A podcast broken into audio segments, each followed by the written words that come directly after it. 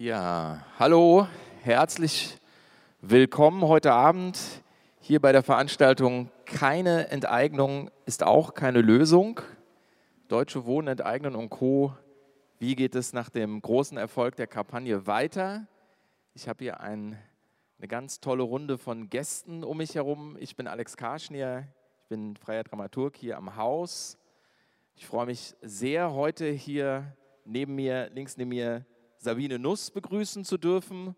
Wir verdanken den Titel dieser Veranstaltung ihrem Buch, das schon vor zwei Jahren erschienen ist. Es ist eigentlich ein nicht schlagbarer Titel. Uns ist einfach kein besserer eingefallen, sondern wir bleiben bei diesem Titel.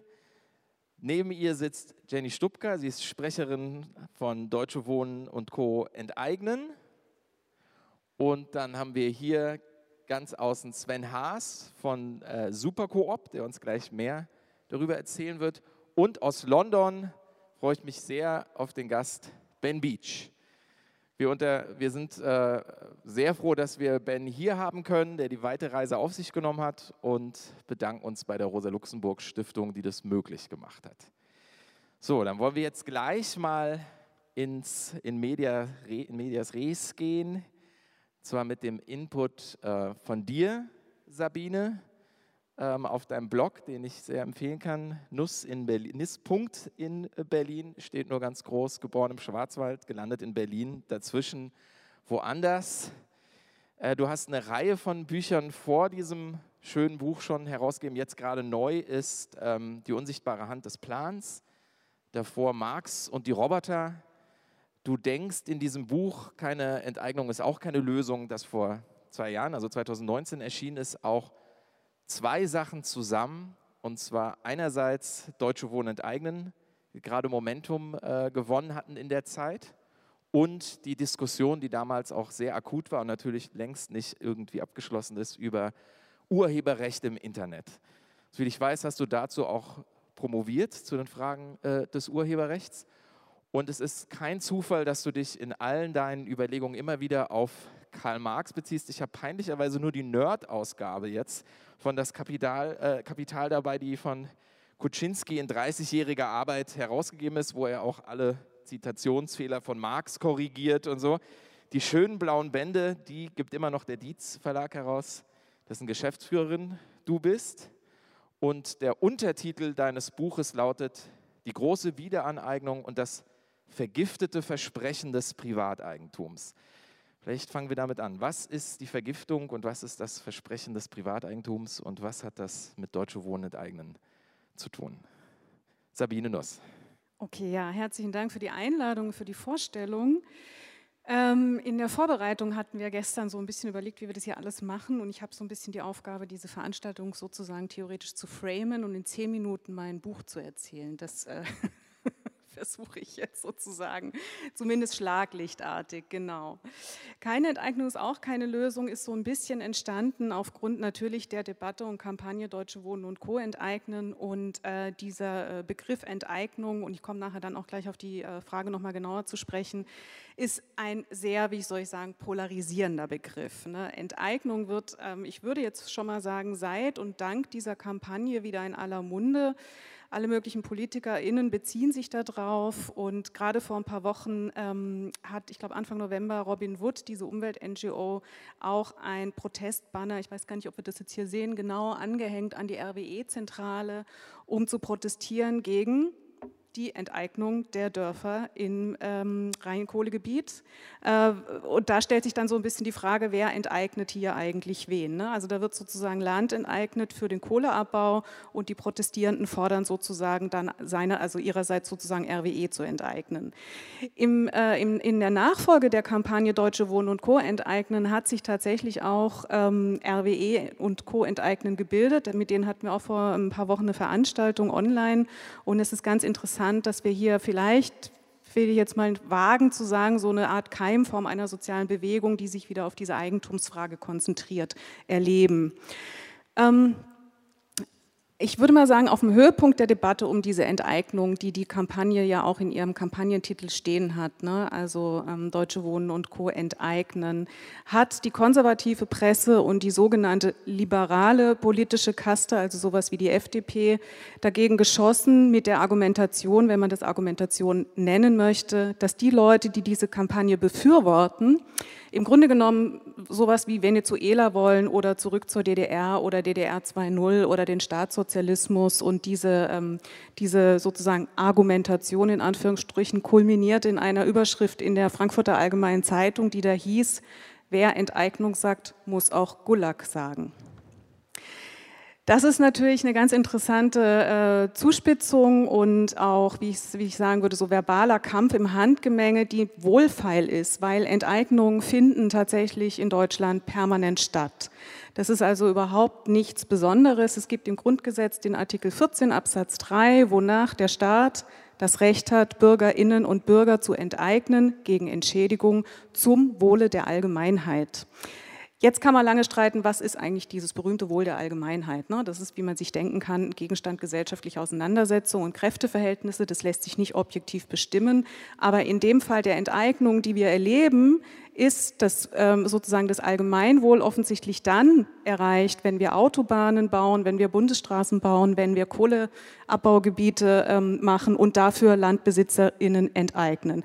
Das ist offensichtlich kein Problem. Diese Enteignung, die vorwiegend in den letzten Jahren auch unter der Ägide der CDU stattgefunden haben, da wird offensichtlich von der FAZ aus nicht gesagt, die CDU möchte auch den Gulag bauen. Also man sieht, das ist eine ziemliche Doppelmoral und ähm, diese, diese ähm, kurze Einführung, die ich jetzt gemacht habe in diese Polarisierung äh, und Verwendung des Enteignungsbegriffs, sagt natürlich auch darüber hin etwas aus, dass der Enteignungsbegriff vielfältig verwendet wird. Es gibt verschiedene Bedeutungen des Enteignungsbegriffs und die allerwenigsten in, der, in den Medien und in der sozusagen äh, großen Politik würde ich jetzt mal vermuten, haben sich wirklich mal damit auseinandergesetzt, worüber eigentlich hier geredet wird. Und ich würde mal vermuten, die Aktivistinnen von Deutsche Wohnen und Co. enteignen und die Leute in Berlin, die der Initiative irgendwie wohlgesonnen gegenüberstehen, die wissen das schon. Ähm, und diese Bedeutung von Enteignung, diese vielen verschiedenen Bedeutungen sind zum einen, dass man sie Enteignungsbegriff benutzt als Kampfbegriff, also einfach tatsächlich als moralisch aufgeladener Kampfbegriff und als Kampagnenbegriff, der aber keine Entsprechung hat in der juristischen äh, Welt sozusagen. Und die zweite Bedeutung ist genau die strenge juristische, der strenge juristische Sachverhalt, was ich vorhin gesagt habe, Artikel 14 Absatz 3 Grundgesetz. Und die Kampagne, darauf wird vielleicht Jenny dann nachher nochmal wesentlich mehr sagen als Sprecherin von Deutsche Wohnen und Co. enteignen, bezieht sich gerade nicht auf Artikel 14. Es geht gar nicht um Enteignung bei, diesem, äh, ähm, bei dieser Kampagne, sondern es geht um Artikel 15. Und dieser Artikel 15 hat mit Enteignung überhaupt gar nichts zu tun. Da kann man nur in einem, in einem sozusagen, wie soll ich jetzt sagen, Kampfbegriff von Enteignung sprechen oder in einem normativ-moralisch aufgeladenen Begriff, aber nicht von einer streng juristischen ähm, wie soll ich jetzt sagen, ähm, Technicus Terminus. Und der Artikel 15 ist insofern, finde ich, politisch auch wesentlich interessanter als die Enteignung, weil der Artikel 15 etwas aussagt über den Unternehmenszweck. Ne? Unter Artikel 14 kann man einfach, also Absatz 3, Unternehmen enteignen und die machen dann einfach so weiter ihre Profitmaximierung, wie man bei RWE sieht, während Artikel 15 festschreibt, dass das Unternehmen seinen Zweck verändern soll, also seinen Unternehmenszweck, nämlich von privatwirtschaftlich weg zu gemeinnützig. Und wenn wir uns jetzt unsere neue Bundesbauministerin Clara Geiwitz, äh, die vor zwei Tagen gesagt hat, etwas zu diesem Thema Enteignung auch natürlich sofort gesagt hat, ähm, als SPD-Mitglied, ähm, kann man irgendwie etwas Besonderes beobachten. Nämlich, sie hat gesagt, ähnlich wie auch Franziska Giffey hier in Berlin gesagt hat, durch Enteignung entsteht keine einzige neue Wohnung. Und es ändert sich nur die Eigentümerstruktur. Das ist so ein bisschen mühsam, dieses Argument, es entsteht keine einzige neue Wohnung. Ja, oh, gähn, ja. Die Kampagne hat auch nicht äh, beabsichtigt, mit dieser, mit dieser Forderung neue Wohnung zu schaffen. Das ist eher ein Teil eines Instrumentemixes, mit dem am Ende auch neue Wohnungen geschaffen werden, aber nicht unmittelbar. Also dieses Argument können wir uns so ein bisschen endlich mal hoffentlich zur Seite legen, weil das immer, wird immer wieder vorgebracht. Aber das andere, dass sie von Enteignung spricht, zeigt, dass auch sie sich offensichtlich nicht intensiv mit diesem Thema auseinandergesetzt hat oder aber, dass sie sich nicht damit beschäftigen möchte, weil sie sonst sich zurückbesinnen müsste auf das, was die Sozialdemokratie historisch tatsächlich mal war und mal wollte. Der Artikel 15 ist nämlich tatsächlich von der Sozialdemokratie ins Grundgesetz erkämpft worden damals, als das Grundgesetz entstanden ist. Und zwar genau mit dieser Begründung, dass wir das Grundgesetz für andere alternative Wirtschaftsverfassungen gerne offen lassen wollen und nicht Kapitalismus festgeschrieben haben wollen im Grundgesetz. Und ähm, der Artikel 15 ist noch nie zur Anwendung gekommen, seit es den gibt im Grundgesetz. Der hat noch keine Umsetzung erfahren. Und das ist, ähm, die FDP hat irgendwie, wenn den langweilig ist, dann fordern sie immer, dass man den jetzt mal abschaffen muss in der Sommerpause oder so. Aber im Grunde genommen wird er immer noch, wird da immer noch dran festgehalten, weil er eben diese Offenheit hat gegenüber des Wirtschaftssystems. Und was der festlegt, und das ist, finde ich, das politisch Interessante, was der Artikel 15 festlegt, ist, dass die Grund und Boden und die Naturschätze und die Produktionsmittel, weil Produktionsmittel alles Mögliche ist, ne? Maschinen, Software, Fabriken, Fabrikgebäude und so weiter, dass die zum Zwecke der Vergesellschaftung durch ein Gesetz, das dann Art und Ausmaß der Entschädigung regelt, ähm, in Grundeigentum oder in andere Formen der Gemeinwirtschaft überführt werden. Das bedeutet, dass ein Unternehmen einen neuen Unternehmenszweck braucht, wie ich das vorhin gesagt habe. Das heißt aber nicht, dass der juristische Träger zwangsläufig sich ändern muss.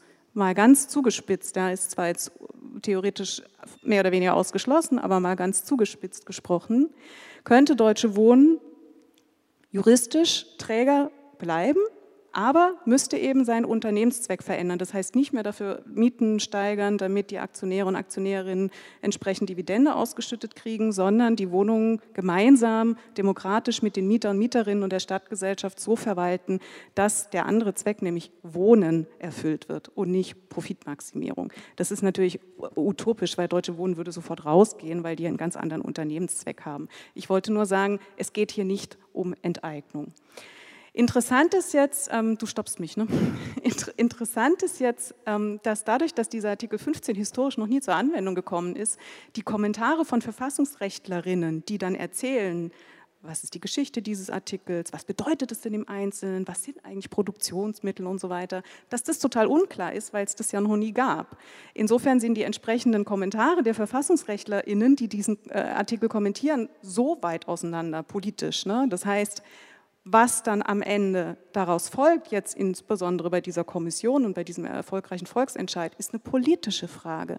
Es wird politisch entschieden, was die Leute wollen und dann wird entsprechend das juristische Gesetz dazu formuliert. Ja? Und da werden wir als Nicht-Expertinnen auf dem juristischen Gebiet glaube ich, Mühe haben, da noch folgen zu können. Ich will es nur schon mal vorausschauend sagen, es ist eine politische Frage. Und es ist auch kein Zufall, dass mehrere Gutachten zu diesem Artikel existieren, die unterschiedliches sagen, je nach politischer Couleur, die das tut.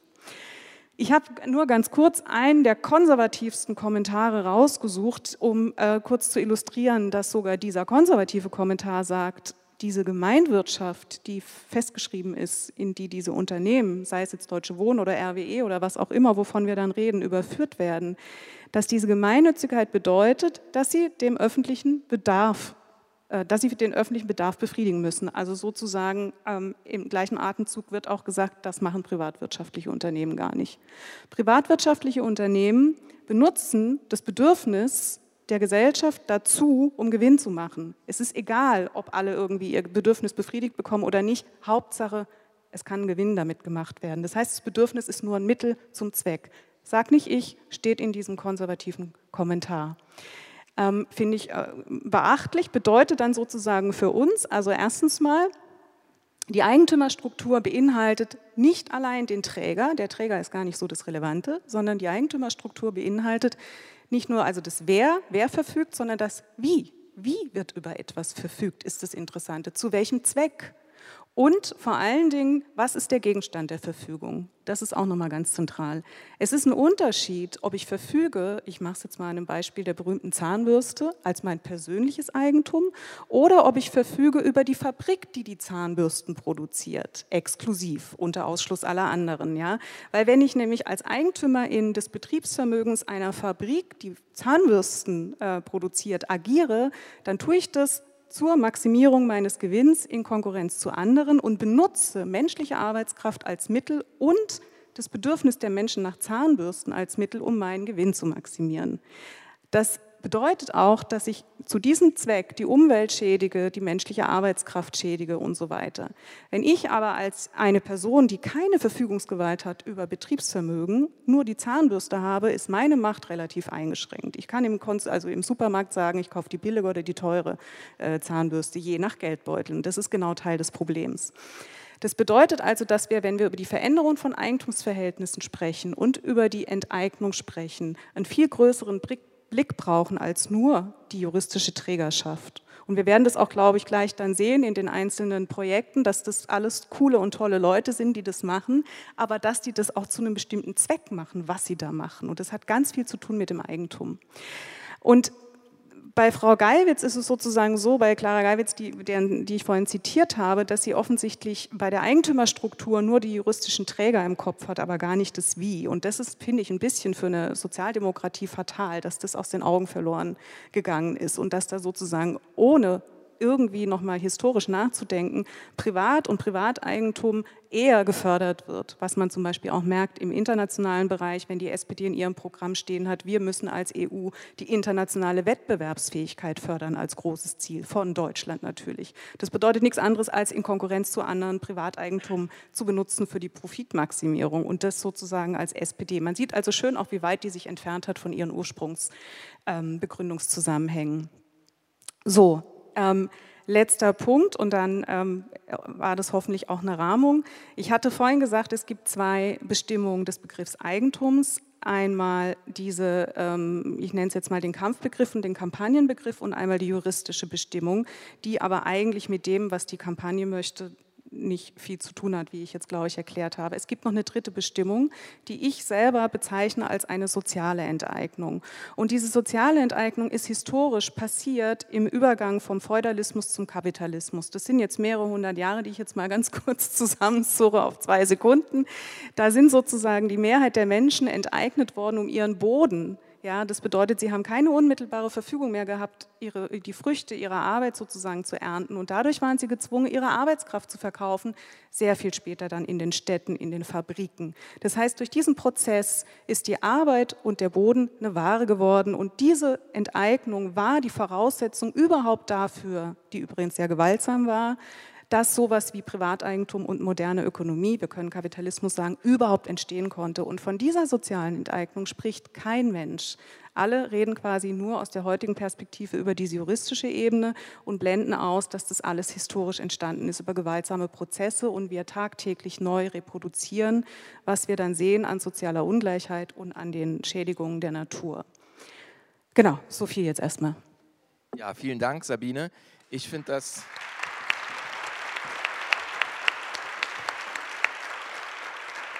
Ich finde das natürlich ein Input, der sehr gut äh, in ein Haus passt, das jetzt auch wieder Volksbühne am Rosa-Luxemburg-Platz heißt. Und es ist aber doch sehr interessant zu hören, was das Grundgesetz so alles äh, noch zu bieten hat. Das wird ja jetzt sehr oft bemüht, auch für Demonstrationen, die hier vom Haus stattgefunden haben, von Leuten, die gerne das Grundgesetz schwenken. Aber dass da äh, vor bald 73 Jahren doch etwas stand, was auf einmal sehr aktuell in der Debatte wieder ist, ist ja wirklich äh, eine interessante Info, über die sich zu sprechen lohnt. Ähm, keine Enteignung ist auch keine Lösung. Vergesellschaftung ist vielleicht eine Lösung.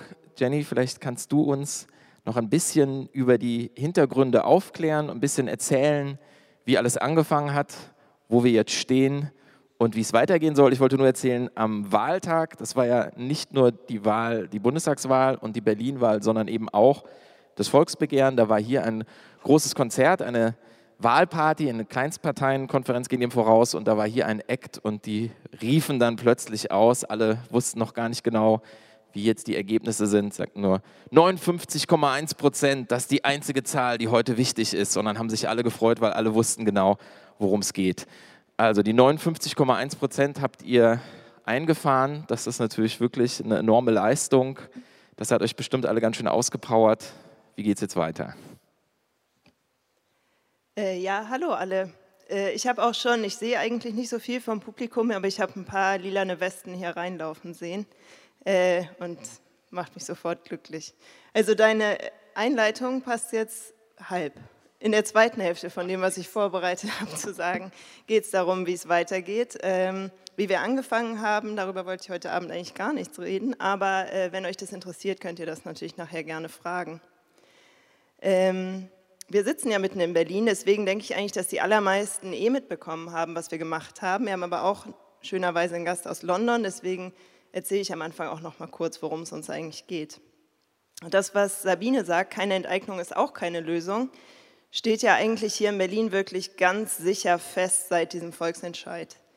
Also die Mehrheit der Berlinerinnen möchte große Teile der Wohnraumversorgung in Gemeinwirtschaft.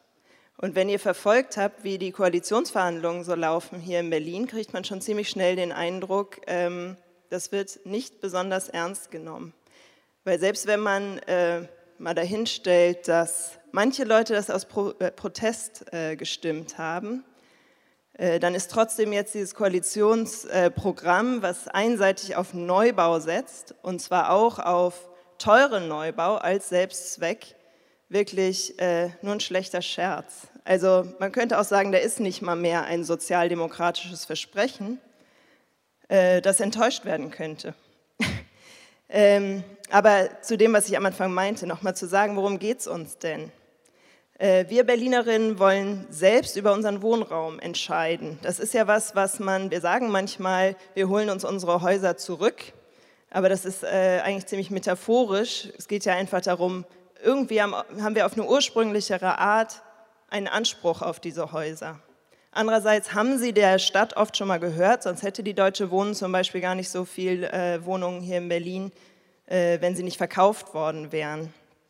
Und das, was Sabine immer sagt, mit äh, die Verfügung ist das Entscheidende, also nicht nur eine andere Eigentumsstruktur, sondern was man damit macht, was man da besitzt, das ist wirklich auch der Kern unserer Kampagne.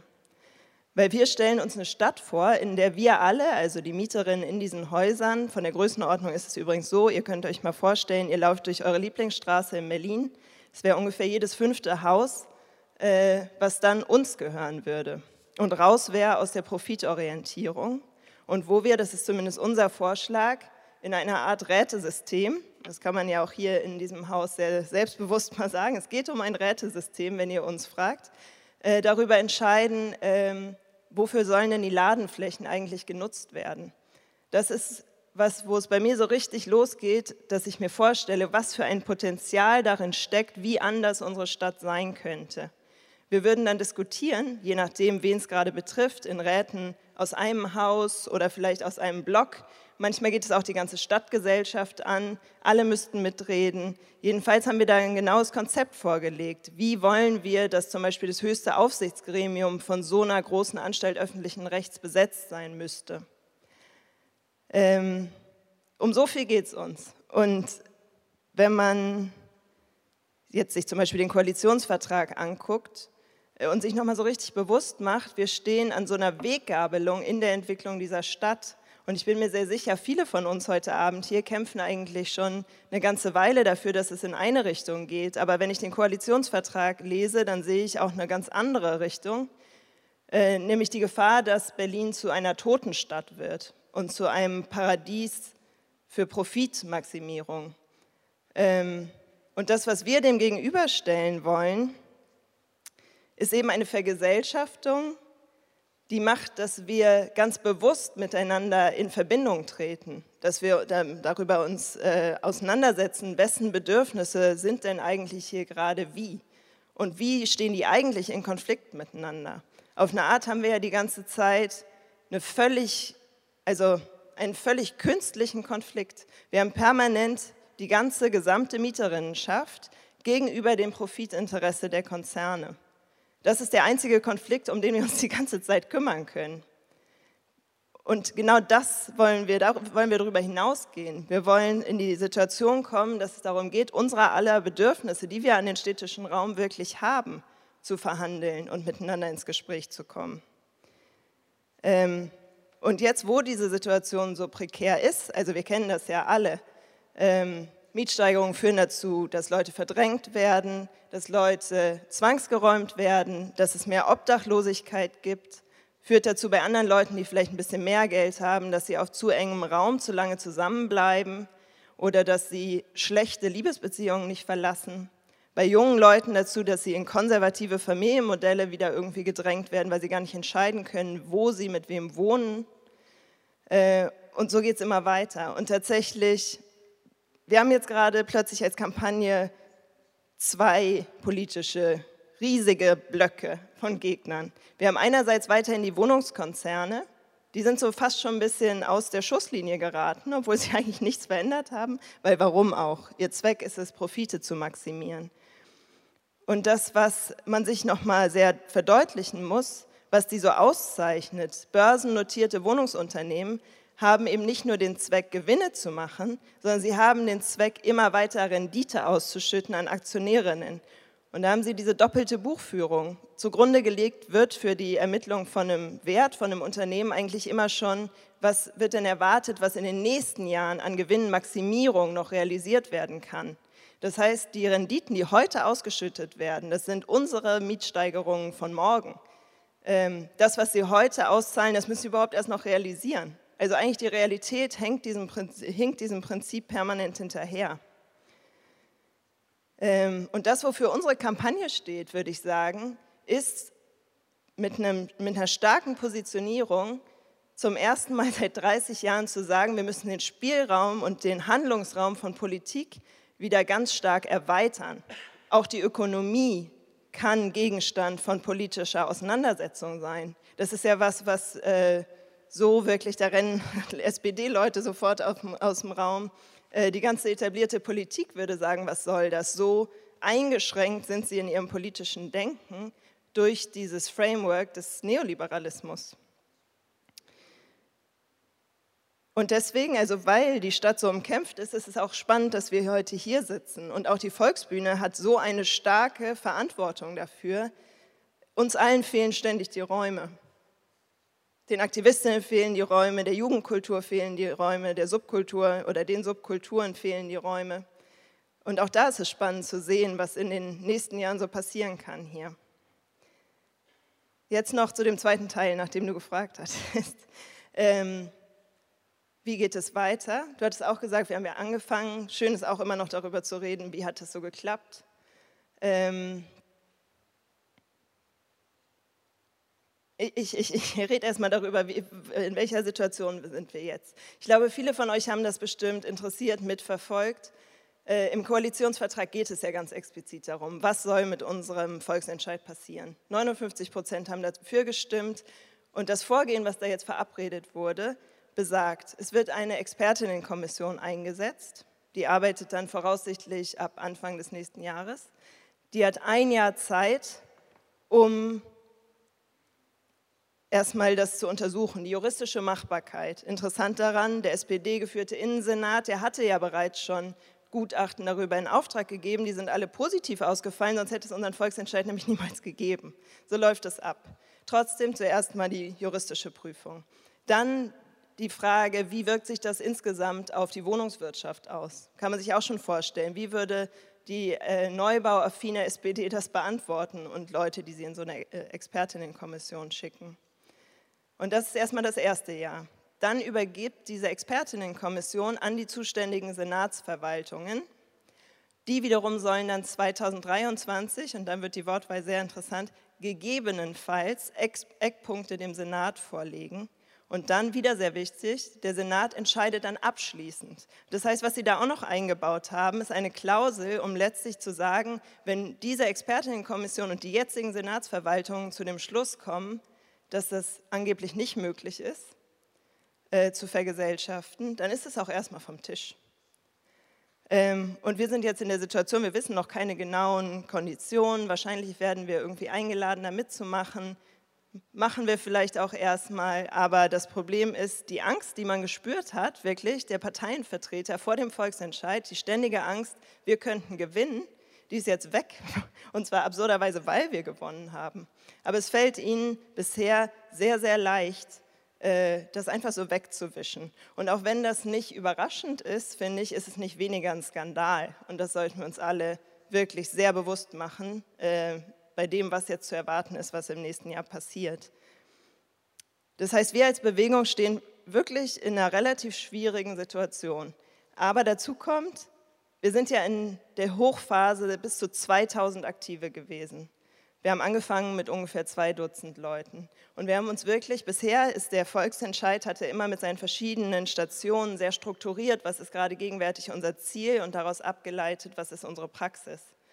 Äh, und trotzdem haben wir uns echt immer wieder neu erfunden. Also wir waren am Anfang ein paar Dutzend Leute, wir haben mehr Mitstreiterinnen gewonnen. Wir haben die erste Unterschriftensammelphase erfolgreich äh, bestritten, einfach indem wir selbst Unterschriften sammeln gegangen sind. Und dann ist jemand auf die kluge Idee gekommen, wir brauchen eine ganz andere Struktur. Neben unseren Arbeitsgemeinschaften brauchen wir eine dezentrale Struktur, wo in allen Berliner Bezirken Gruppen entstehen von Deutsche Wohnen enteignen. Damit, das hat dann gleich einen Zulauf gegeben von hunderten Leuten, die dazugekommen sind. Und in dieser gesamten Zeit, bis dann hin zu unserem Jahrkampf, das ist so ein bisschen unser eigener Name für den äh, Wahlkampf, damit er nicht so parteienmäßig klingt, haben wir wirklich zehntausende Gespräche in dieser Stadt geführt. Und das ist keine Übertreibung. Äh, und ich glaube, das gehört so zu den ganz großen Erfolgen. Wir sind wirklich bessere Linke dadurch geworden. Wir haben mit Leuten geredet und gemerkt, Enteignung ist gar nicht so ein schlimmes Wort, Sabine zum Beispiel. Ja, in Berlin. Ähm, Genau, deswegen muss ich sagen, ich finde, das ist, also, und an der Stelle können wir, glaube ich, auch so gegenüber der Stadtgesellschaft offen sein. Es ist eine verdammt schwierige Lage, in der wir sind, weil wir sind erfolgreicher gewesen, als irgendwer vermutet hätte, auch wir selbst. Und trotzdem ist der Druck so ein bisschen weg, weil die Parteienpolitik sich halt einfach wegduckt. Ähm, und zum Glück ist aber unsere Praxis noch sehr viel reichhaltiger gewesen in den letzten vier Jahren, als nur diese Unterschriften zu sammeln und, die, äh, und den Jahrkampf zu bestreiten. Äh, wir haben nämlich sehr viel Arbeit auch da reingesteckt, Mieterinnen in ihren eigenen Häusern zu organisieren äh, und außerdem als ganze Bewegung zu identifizieren, was ist denn das Wissen, was wir brauchen und wie geben wir das untereinander weiter. Also das ist vielleicht die größte Stärke gewesen, dass wir wie so ein äh, Laboratorium von Demokratie von unten gewesen sind. Und genau da machen wir weiter, zum Beispiel mit Organizing-Projekten und ähm, das ist so mein Zielbild fürs nächste Jahr, ich hätte sehr gerne zivilen Ungehorsam, Mieterinnen Ungehorsam, aber mit Kaffee und Kuchen. Ich finde, das ist ungefähr die Aktionsform, die der Mieterinnenstadt Berlin entspricht. Die ganzen Urberlinerinnen mit ihrem wirklich so manchmal schnoddrigen Ton und denen es sowas von reicht, mit dieser Situation dazu zu bringen, mit linksradikalen Gruppen zusammen äh, in Aktion zu gehen. So, das ist ein Feld, äh, an dem wir so überlegen. Und das Zweite ist, äh, wir machen die Vergesellschaftung von unten einfach weiter. Wir sind tatsächlich, das hast du ja auch ein bisschen gesagt, in der ganzen Diskussion und haben wir so viel Expertise gewonnen. Also wir haben bereits ein Vergesellschaftungsgesetz geschrieben. Das kennen die Parteien auch. Ähm, das hat auch viel Lob aus der, aus der Fachwelt bekommen tatsächlich. Und wenn die sich jetzt da hinsetzen und gerade mal anfangen, Eckpunkte der Eckpunkte zu formulieren, dann werden wir sie immer wieder einladen und auch öffentlich dazu bringen, sich zu rechtfertigen dafür, warum es eigentlich so langsam geht und warum sie eigentlich nicht vorankommen, während wir nämlich jetzt schon längst an dem möglichen Gesetz einer Anstalt öffentlichen Rechts schreiben. Und in diesem, Wett, in diesem Wettlauf müssen wir irgendwie weitermachen und dranbleiben. Und dann der äh, letzte Satz, äh, diese Stimmung, die wir hatten, ähm, uns einfach auszubilden, gegenseitig beizubringen, was unsere Erfahrungen waren, wie man mit Leuten spricht. Immer wieder sind so neue Ideen aufgekommen. Vielleicht habt ihr einiges davon mitbekommen. Äh, mal eine Befragung der Spitzenkandidaten auf unserem Terrain, die war sehr beachtlich, weil äh, die sind im Wahlkampf zu uns gekommen und haben wirklich so zu unseren Bedingungen äh, Fragen beantwortet. Und zwar auch Mario Chaya, der da eigentlich überhaupt nichts zu gewinnen hatte, könnte man meinen. Äh, und was anderes unser queeres Cheerleading Squad. Und diese Stimmung und diese Energie, dass immer wieder neue Sachen entstanden sind, äh, die ist noch lange nicht vorbei. Und ich hatte eigentlich eine schöne Sache vorbereitet, nämlich ich habe so eine lila Weste mitgebracht ähm, und die liegt jetzt hinter der Bühne, eigentlich hätte ich sie jetzt gerne hochgehalten. Ähm, wenn jemand von euch Lust hat einzusteigen und die Person ist noch nicht dabei äh, bisher, dann kommt einfach gerne nach der Veranstaltung zu mir, dann kriegt ihr sofort als Verpflichtung so eine Weste ausgehändigt. Äh, und für alle soll das ein bisschen das Symbol sein, äh, es ist noch lange nicht vorbei. Und wie von Anfang an unser wichtigster Satz war, macht mit, ohne euch schaffen wir es nicht, das gilt eigentlich einfach immer noch genauso.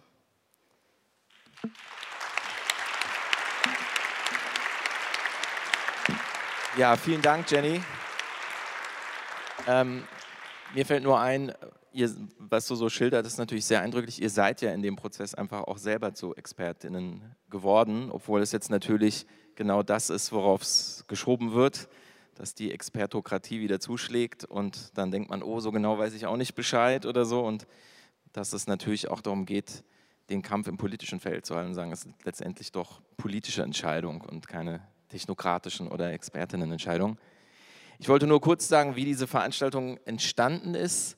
Ähm, wir haben zur Eröffnung der Volksbühne hatten wir für drei Wochen ein Zelt auf dem Rosa-Luxemburg-Platz und bei einer Veranstaltung, wir haben nämlich direkt nach der Wahl alternative Sondierungsgespräche gemacht, kam eine von euren Straßenaktivistinnen, die ich glaube auch heute hier ist, zu uns und hat gesagt, sie würde sich genau so eine Veranstaltung wünschen. Wir haben also versucht, eine Wunscherfüllung äh, zu ermöglichen. Und ähm, ich finde, das natürlich passt das auch wirklich gut hier an dieses Haus, an diesen, auch an diesen Ort. Und während ihr natürlich versucht, jetzt sozusagen in der Politik von oben einzugreifen, also von unten natürlich mit dem Schwung von unten, aber in, der Gesetzgebungs, ähm, in den Gesetzgebungsverfahren, haben wir Sven jetzt hier zu Gast, der uns ein Beispiel geben kann, wie man so etwas, was eben in dem Vergesellschaftungsgesetz ähm, oder in euren Vorschlägen schon steckt, nämlich so eine Gemeinwohlorientierung, das zu organisieren. Es gibt seit diesem Jahr gleich zwei verschiedene ähm, Initiativen. Du bist für Supercoop hier ein, ein Supermarkt, der von den Menschen selber äh, die, Eigentü die Eigen zur Eigentümerin, ihr seid selber Eigentümerin eures Supermarkts. Vielleicht erzählst du uns, Sven, du bist selber Schichtleiter auch, hast du mir gesagt, in Supercoop. Du hast auch sowas oder studierst auch sowas. Ne, du hast dich jetzt damit beschäftigt, wie Getränkekollektive durch die Corona-Krise gekommen sind. Es gibt da eine andere Form von Nachhaltigkeit, wenn man sich selbst organisiert. Vielleicht kannst du uns ein bisschen ein Beispiel geben, wie das bei euch jetzt läuft. Das ist ganz neu in Berlin, obwohl die Idee, soweit ich jetzt gehört habe, schon relativ alt und erprobt ist. In New York hat der Supercoop fast den, 15, den ersten Supermarkt, fast 50. Geburtstag in Brooklyn. 50 Jahre später jetzt also, fast 50 Jahre später jetzt hier in Berlin, ist es auch angekommen. Wir sind mal gespannt, was du so ein bisschen aus dem Nähkästchen plaudern kannst.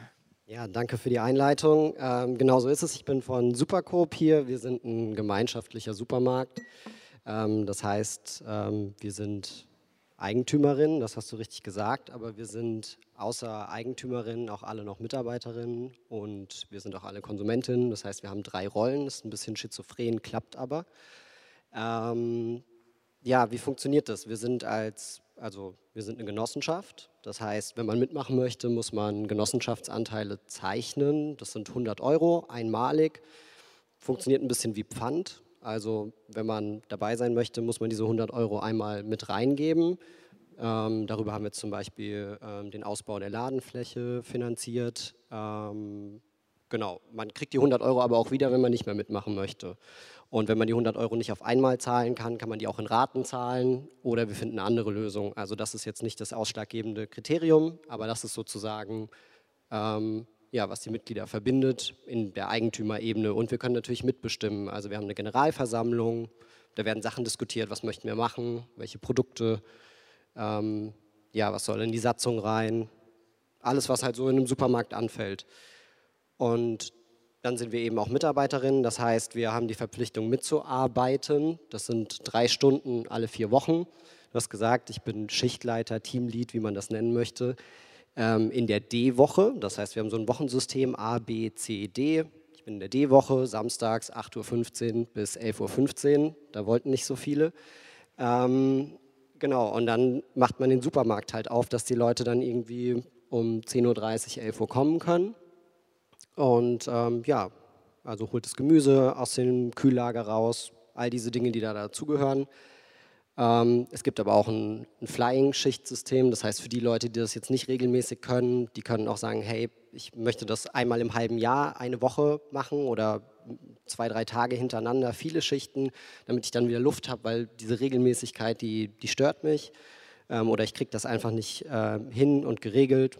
Auch da gibt es Ausnahmen, Leute über 70 müssen natürlich nicht arbeiten. Ähm, Familien mit Kindern sind auch am Anfang ausgenommen. Ähm, und ja, wenn man das natürlich irgendwie nicht kann, wird es da auch irgendeine Soli-Lösung geben. Ähm, hatten wir jetzt, glaube ich, ein, zwei Mal. Wir sind ganz, ganz frisch. Das heißt, am 22.09. ist die Ladenfläche eröffnet worden. Ähm, genau, hier sind wir lokalisiert in den ehemaligen Osram-Höfen im Wedding. Und genau, wir sind auch noch Konsumentin, das heißt, wir wollen einkaufen. Die Motivationen sind unterschiedliche. Es geht um Preis, es geht aber auch darum, dass wir wissen wollen, wo kommen die Produkte her. Wir wollen mitbestimmen, welche Produkte sollen angeboten werden, welche nicht. Ähm, genau, und vielleicht zu der Motivation, warum machen Leute bei uns mit? Was, was können wir so identifizieren? Es gibt schon so den Wunsch einer eine Verbundenheit im Kiez. Das ist mit Sicherheit eine der Motivationen, warum Leute dabei sind. Ähm, es gibt Leute, die wollen was verändern und mit anderen zusammen was verändern. Das, das verbindet uns wahrscheinlich, Jenny, dass, dass das sozusagen eine Triebkraft ist. Ähm, und es gibt auch Leute, die das einfach aus Preisgründen machen. Und um, um euch das so ein bisschen klar zu machen, wie das vielleicht sonst ist, wenn man im Supermarkt ist. Ähm, bei uns ist es so, dass fast alle Produkte eine Marge von 23 Prozent haben. Das bedeutet, wir verhandeln nicht über die Preise, sondern wir fragen diejenigen, die uns die Produkte verkaufen, was kostet das? Das ist aber nicht der Regelfall. Normalerweise ist es nicht so, dass jemand fragt, was kostet das, sondern große Ketten verhandeln das. Und dann nutzen sie das aus, dass sie kleinere Mitspieler im Markt ähm, dann natürlich ein bisschen drücken können im Preis. Das heißt, wenn jetzt irgendeine große Firma im Lebensmitteleinzelhandel, die da Produkte bereitstellt, mit einem Supermarkt verhandelt, dann hat die die Marktmacht zu sagen, nee, das ist der Preis, so ist das. Ansonsten kriegt ihr unsere Produkte nicht. Das heißt, da kann der Supermarkt keine Marge machen. Aber bei regionalen Anbietern oder ja, kleinen Bauern oder so, da kann man halt richtig den Preis drücken. Das heißt aber nicht, dass das Produkt dann für die Konsumenten im Supermarkt günstig wird, sondern das bedeutet, dass man da mehr Marge machen kann. Das heißt, man holt die Marge da wieder rein, weil man sie bei den großen ähm, Anbietern von Produkten nicht holen kann. Bei uns ist es eben einheitlich 23 Prozent, außer bei ähm, Brot und Gemüse und Obst, wo wir halt auch ein bisschen Ausfall haben, da sind es 27 Prozent. Ähm, genau, was, was ist daran so interessant? dass wenn man in den Supermarkt reingeht das erste Mal, das könnt ihr übrigens alle sehr gerne machen, ihr seid herzlich eingeladen. Wir sagen immer, es gibt einen Probeeinkauf. Ähm, Wahrscheinlich kontrolliert aber keiner, wenn ihr das zweite Mal da seid. Aber aus Solidarität wäre es natürlich schön, wenn ihr das regelmäßig machen wollt, dass ihr dann auch Mitglied werdet und dann eben auch diese Drei-Stunden-Schichten ähm, mitmacht und euch beteiligt genau an den Entscheidungsprozessen. Ich wollte auf die Preise hinaus. Ja, ähm, es ist natürlich so, dass einige Produkte bei uns teurer wirken, weil die Marge einheitlich ist. Denn im Supermarkt wird auch das gemacht, es wird eine Strategie verfolgt, dass es Produkte gibt, wo ihr sehr genau wisst, was die Preise sind. Und die Produkte werden dann natürlich möglichst günstig angeboten, dass ihr das Gefühl habt, alle Produkte sind super günstig in dem Supermarkt. Das ist aber natürlich nicht so, sondern es, man weiß, welche Produkte relevant sind für, für die Wahrnehmung, ob es teuer oder ob es günstig ist in einem, in einem Supermarkt. Dadurch gibt es Produkte bei uns, die sehr teuer wirken, in Summe sind wir aber günstiger. Ähm, das merkt man dann vor allem bei den Unverpacktprodukten und so weiter. In unserer Satzung, das ist vielleicht ein wichtiger Punkt, da sind wir anders als andere Unternehmen, schreiben wir rein, Planet und Menschen stehen über Profiten und danach handeln wir auch. Und das ist eben ein wichtiger Punkt dessen, was unser Selbstverständnis ist im Supermarkt. Ähm, und wir wollen dass Demokratisierung auch einfach in Unternehmen ein wichtiger Aspekt wird. Denn wir haben uns irgendwie so gesamtgesellschaftlich schon darauf geeinigt, dass Demokratie eine feine Sache ist. Wir machen das, ne? es gibt Wahlen und so weiter, wir, wir schätzen das. Aber irgendwie haben wir das oder gibt es viele Leute, die das Gefühl haben, dass autokratische Systeme im Wirtschaftszusammenhang okay sind. Da müssen wir nichts verändern. Also eigentlich sind wir so ein bisschen da, was Sabine beschrieben hat, in diesem feudalen Zeitalter noch ein bisschen bei der Wirtschaft stehen geblieben, in gewissen Kontexten, weil da gibt es so Autokraten oder Feudalherren, die, die große Besitztümer haben und einfach entscheiden. Und bei, im politischen Kontext, da haben wir Wahlen erkämpft. Aber wir müssen natürlich diese Demokratisierung irgendwie auch in die Wirtschaft bringen, weil es funktioniert. Und dazu probieren wir eben einen Beitrag ähm, zu liefern und ein positives Bild zu zeichnen, wie das funktionieren kann. Wir sind ganz am Anfang, 200 Quadratmeter ist unser Supermarkt groß. Die Idee ist es, dass es ein Vollsortiment-Supermarkt wird. Wir werden den auch erweitern im nächsten Jahr auf ungefähr 700 Quadratmeter und Mitglieder sind wir so 750, Produkte haben wir ungefähr 1800. Mein Vorschlag wäre, schaut es euch mal an, dann kann man sich am besten einen Eindruck davon machen, wie das so funktioniert. Sprecht gerne alle Leute an, denn alle, die dort sind, arbeiten da irgendwie auch, können euch also auch was berichten und erzählen. Und es gibt natürlich auch immer jemand, der für neue Mitglieder ganz vorne am Eingang ist. Also schaut es euch gerne an. Herzliche Einladung. Ja, vielen Dank, Sven, äh, für diesen Einblick. Äh, du hast das Stichwort auch schon gesagt, Demokratisierung. Ne? Das ist natürlich, du sagtest, wir wollen mitbestimmen, wie die, wie die Stadt ist, in der wir leben, was für Ladenflächen in den Häusern entstehen, in denen wir wohnen. Ihr macht das im Rahmen von dem ähm, Supermarkt. Du hast äh, viele Aspekte von so einer alternativen Ökonomie ähm, beschrieben. Das ist auch, ah, ich wollte kurz sagen, was ihr da hört, falls ihr es nicht mitbekommt, das im Hintergrund ist natürlich die Übersetzung für Ben Beach.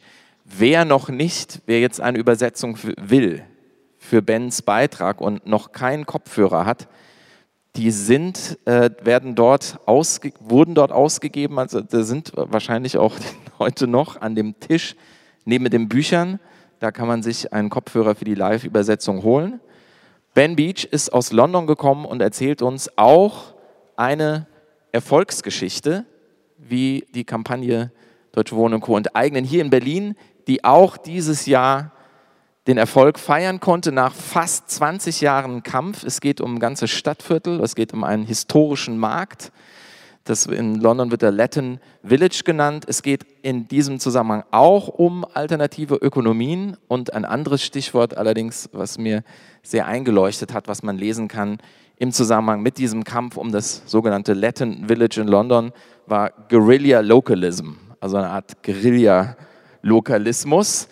Ähm, ben Beach ist selber, beschreibt sich selber als Architectural Worker, also ist Teil eines Architekturkollektivs, ne, eines Architectural äh, Collectives, Unit äh, 38, die sich für eine andere Art der Stadtplanung und Stadtentwicklung interessieren, die eben nicht an äh, Profitmaximierung interessiert ist, sondern von unten kommt, partizipatorisch stattfindet und demokratisch legitimiert ist und es ging ein fast 20-jähriger, mindestens 17- oder 18-jähriger Kampf um ein bestimmtes Gebiet, ein, auch einen historischen Markt in London, der jetzt gewonnen werden konnte.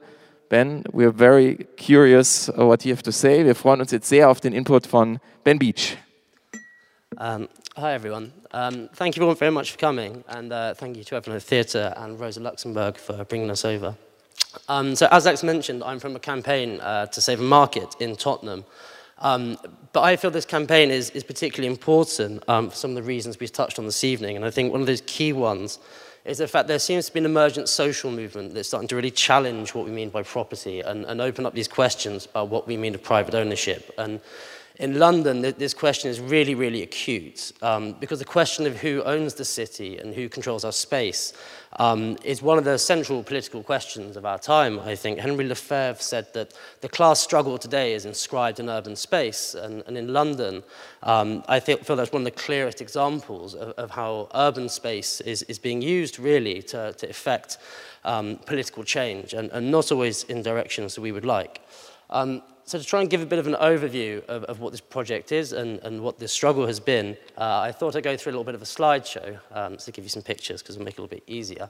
And uh, with that, if we could go to the first slide. Yeah, there we are. so this is a site that I would argue is so important. Um, it's a former department store in Tottenham in, in North London. Um, this place was built in the 1900s uh, at a time when London had many grand department stores and they were in working class neighbourhoods. And this was really to do with the, the wealth that was being accrued both from empire but also the Industrial Revolution and, and the fact that in the 1900s there was a lot of wealth in, in working class neighbourhoods. Um, but this obviously changed with the deindustrialisation of, of the UK and in the 1970s this department store fell empty. But it's this sort of informal city that we, we find spaces of culture and, and spaces of life. And as a consequence, in the ground floor in the early 1980s, um, the sort of ground floor was let out by Transport for London, uh, which is a state-owned vehicle for the management of the transport system in London, uh, allowed the ground floor to be used by migrants for a market. And if we can go to the next slide. this is what the life is like on the ground floor. And so whilst the rest of the building has been largely derelict in this site of um, dilapidation, um, on the ground floor, it's teeming with life. It, it's a space that's incredibly important to migrants, especially from London's Latin American community. And this market isn't just a place for the exchange of goods or a place of commerce, it's also a place of culture, a, a place where people can go and experience um, a connection to their home, to access essential services, from, from legal services to translation, to rights and advice, to support with um, legal issues or letting flats. And in some instances, you'd even see people coming over from flights from Latin America who would have come straight from the airports. And, and they come here to ask, how do we integrate ourselves into London? How do we find a space in the city? And this market, um, which is popularly known as, as the Latin Village, um, is one of two markets that act as a hub for Latin American culture in London. Um, and the other is in a place called Elephant and Castle in a, in a shopping centre. And according to a report um, called No Longer Invisible, and the report was called this because the Latin American diaspora in London is one of the fastest growing minority communities, but it's not officially recognized. And so hundreds of thousands of people are migrating to this city, but there is no official recognition of the fact this population exists. And so this report called No Longer Invisible, and it said that 89% of Latin Americans in London rely on either this market in Seven Sisters or this market in Elephant and Castle to directly experience their culture. And both of those markets are under threat of demolition. And, and the, the project which threatens the demolition is particularly remarkable. It's the build-to-rent uh, property sector. And uh, this is what Raquel Rolnick, who is a former special rapporteur on housing and the right to the city, has described the leading edge of urban financialization. And if we can go to the next slide, this is some of the context of, of why this is happening in the UK. And so I titled this slide, There is no housing crisis, because in Britain they talk all the time about the housing crisis. They say there's a housing crisis, and when we think of the idea of crisis, it almost sums up this idea this is a force of nature, that this is some sort of natural phenomenon, like a hurricane or or a tornado or an earthquake. You know, this is just something that happens, and it isn't. This is a design project that has a very long political ontology in the UK. And you can really sort of see that in this sort of graph on the, on the top left. And for my sins, I am an architect, so I focused on making it look more pretty than functional. But what it shows is the value of assets in the UK economy over time. And, and the argument went that this is a rising tide that will lift all boats, that everyone will benefit from, from rising asset values. And actually, the only people that benefit have been the oligarchs with their super yachts. And in reality, it's sinking all the little boats. And what that shows really is that the vast majority of wealth in the UK economy is now just securitized in land and housing. If you remember that Britain doesn't really make anything anymore, our, our biggest export is actually fresh air in the empty shipping containers which go back to China. The, the vast majority of the asset wealth in the UK economy is in land and housing. And the two little types of architecture I showed there, sort of pumping that up, are quite also significant because Canary Wharf was one of the first major projects of Thatcherism that brought in this new wave of neoliberal architecture. And now London is being taken over by these towers like, like the Shard, which is really just monuments to the overinflation of land value.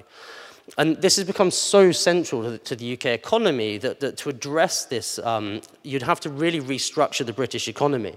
On the right-hand side is just a very small selection of um, projects available from the UK's Department for International Trade. And urban regeneration is now so central to the British economy that the Department for Trade advertises to foreign investors about how they can come in and, and reshape British cities. And the results of this are disastrous. It, you're seeing the widespread gentrification of, of our cities all across the UK now. It's not merely limited to London. The dispossession of thousands and thousands of people from their homes, uh, the lack of affordability of basic housing, um, the, the, increasing, the increased levels of extraction from a rental market which is completely unrestrained. And this is one of the leading causes of poverty in the UK now. It, it's, it's, a very major social issue. Um, and it, it's, all, it's all a design project. And so if we go to the next slide, we can talk a bit about how we got there. And of course, no conversation about the UK would be complete without referencing Margaret Thatcher whose first urban policies in 1979 was the mass sale of, of, social housing. And this was pitched at the time as being about helping families, about, about creating stability. It was nothing of the sort. It was a very explicit move uh, to try and undermine um, the Labour Party's base. They said that social housing creates, um, creates Labour voters. But beyond this, there wasn't really any urban policy. So, so how do we get to this sort of really steroidal situation? It's like, well, some of the research I undertook at university was uh, based on sort of Marx's old adage is if machines rush to where there are strikes, if, if capitalists will use technological solutions to replace workers where, where they struggle, to defeat workers' struggle, you would surely expect the same thing to happen in urban space. So would the state use spatial tools to try and undermine political dissent? And of course, in the context of Thatcher, every single policy that Thatcher has is about undermining the British working class, about breaking the unity of working class power, and about destroying all organs of the left in the country, from the Labour Party to the trade unions, to what she just described as socialist feeling. So these spaces of collectivity, of joy, all of this must go. And how does this work in urban space? Well, they have no urban policy until 1981. Um, and this is one of the key documents from that time. So it took a riot. This is a policy proposed by Michael Heseltine, you can see on the left there, in the immediate aftermath of a wave of mass riots that um, swept Britain in 1981. From Brixton to Toxteth to 39 British cities, they went up in smoke. And this is a real disaster for the Conservative government, but it forces them to take seriously the idea of urban policy. And so they begin looking at urban policies in response to the riots and the use of urban regeneration, um, more specifically the financialization of land as a direct policy response to this. And Michael Heseltine says it took a riot for us to realize the dangers posed by urban decay. The answer is to create the illusion of political change. They're very clear in the use of language, an illusion of political change through the spectacular image of urban regeneration. And if we go to the next slide, what we'll see is that in the aftermath of major riots in the UK, there's a direct urban policy response. And just to sort of explain this a little, the red bits is when the Labour Party is in power, and the blue bits are when the Conservative Party is in power.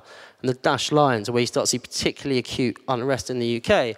And from 1981 forwards, the urban unrest experience in these cities starts triggering a wave of inner city programs. Um, one of which is recounted by Michael Heseltine is the uh, Financial Institutions Group. So Heseltine takes the directors of the 30 largest banks in the United Kingdom and he puts them on a bus and he drives them around Liverpool. And he says to them, he recounts in his autobiography, he says, if Liverpool can burn, other cities can burn. And your assets are in those cities too. So what are you going to do to help? And the bank managers, they turn around and they say, well, you know, what do you want, money? And he says, no, I want policy.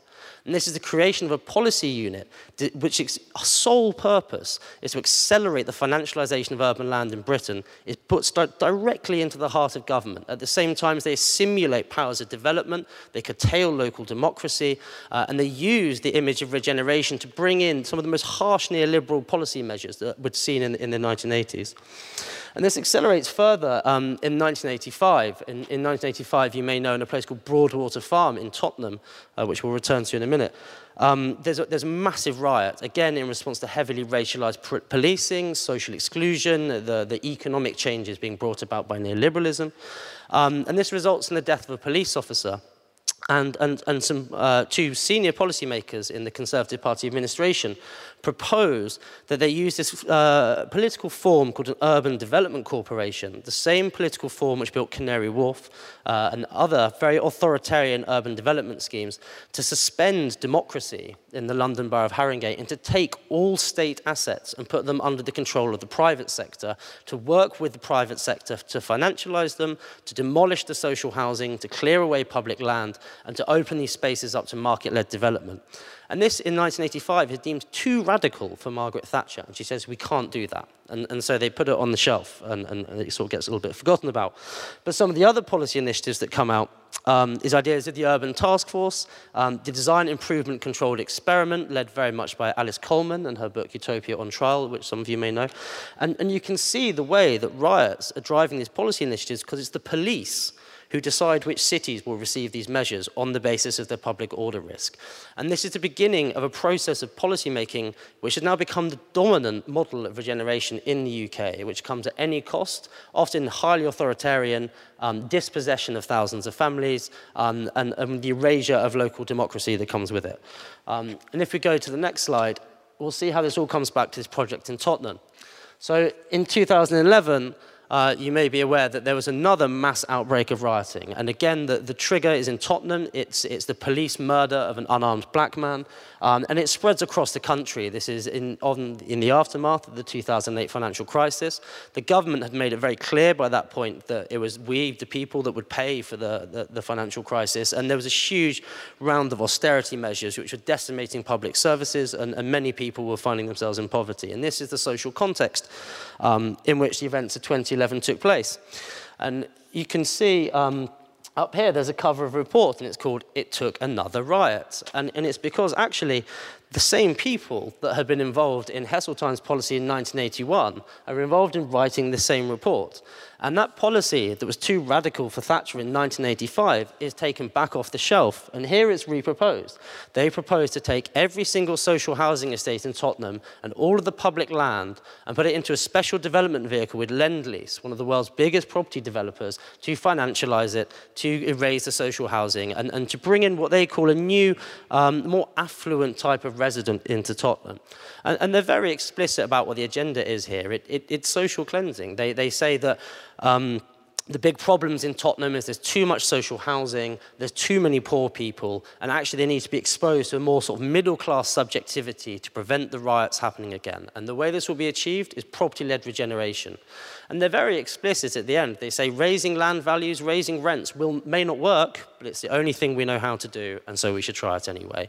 And so it's literally, in place of examining the real social issues, the answer is, again, the dispossession of working class communities in, in response to political confrontation.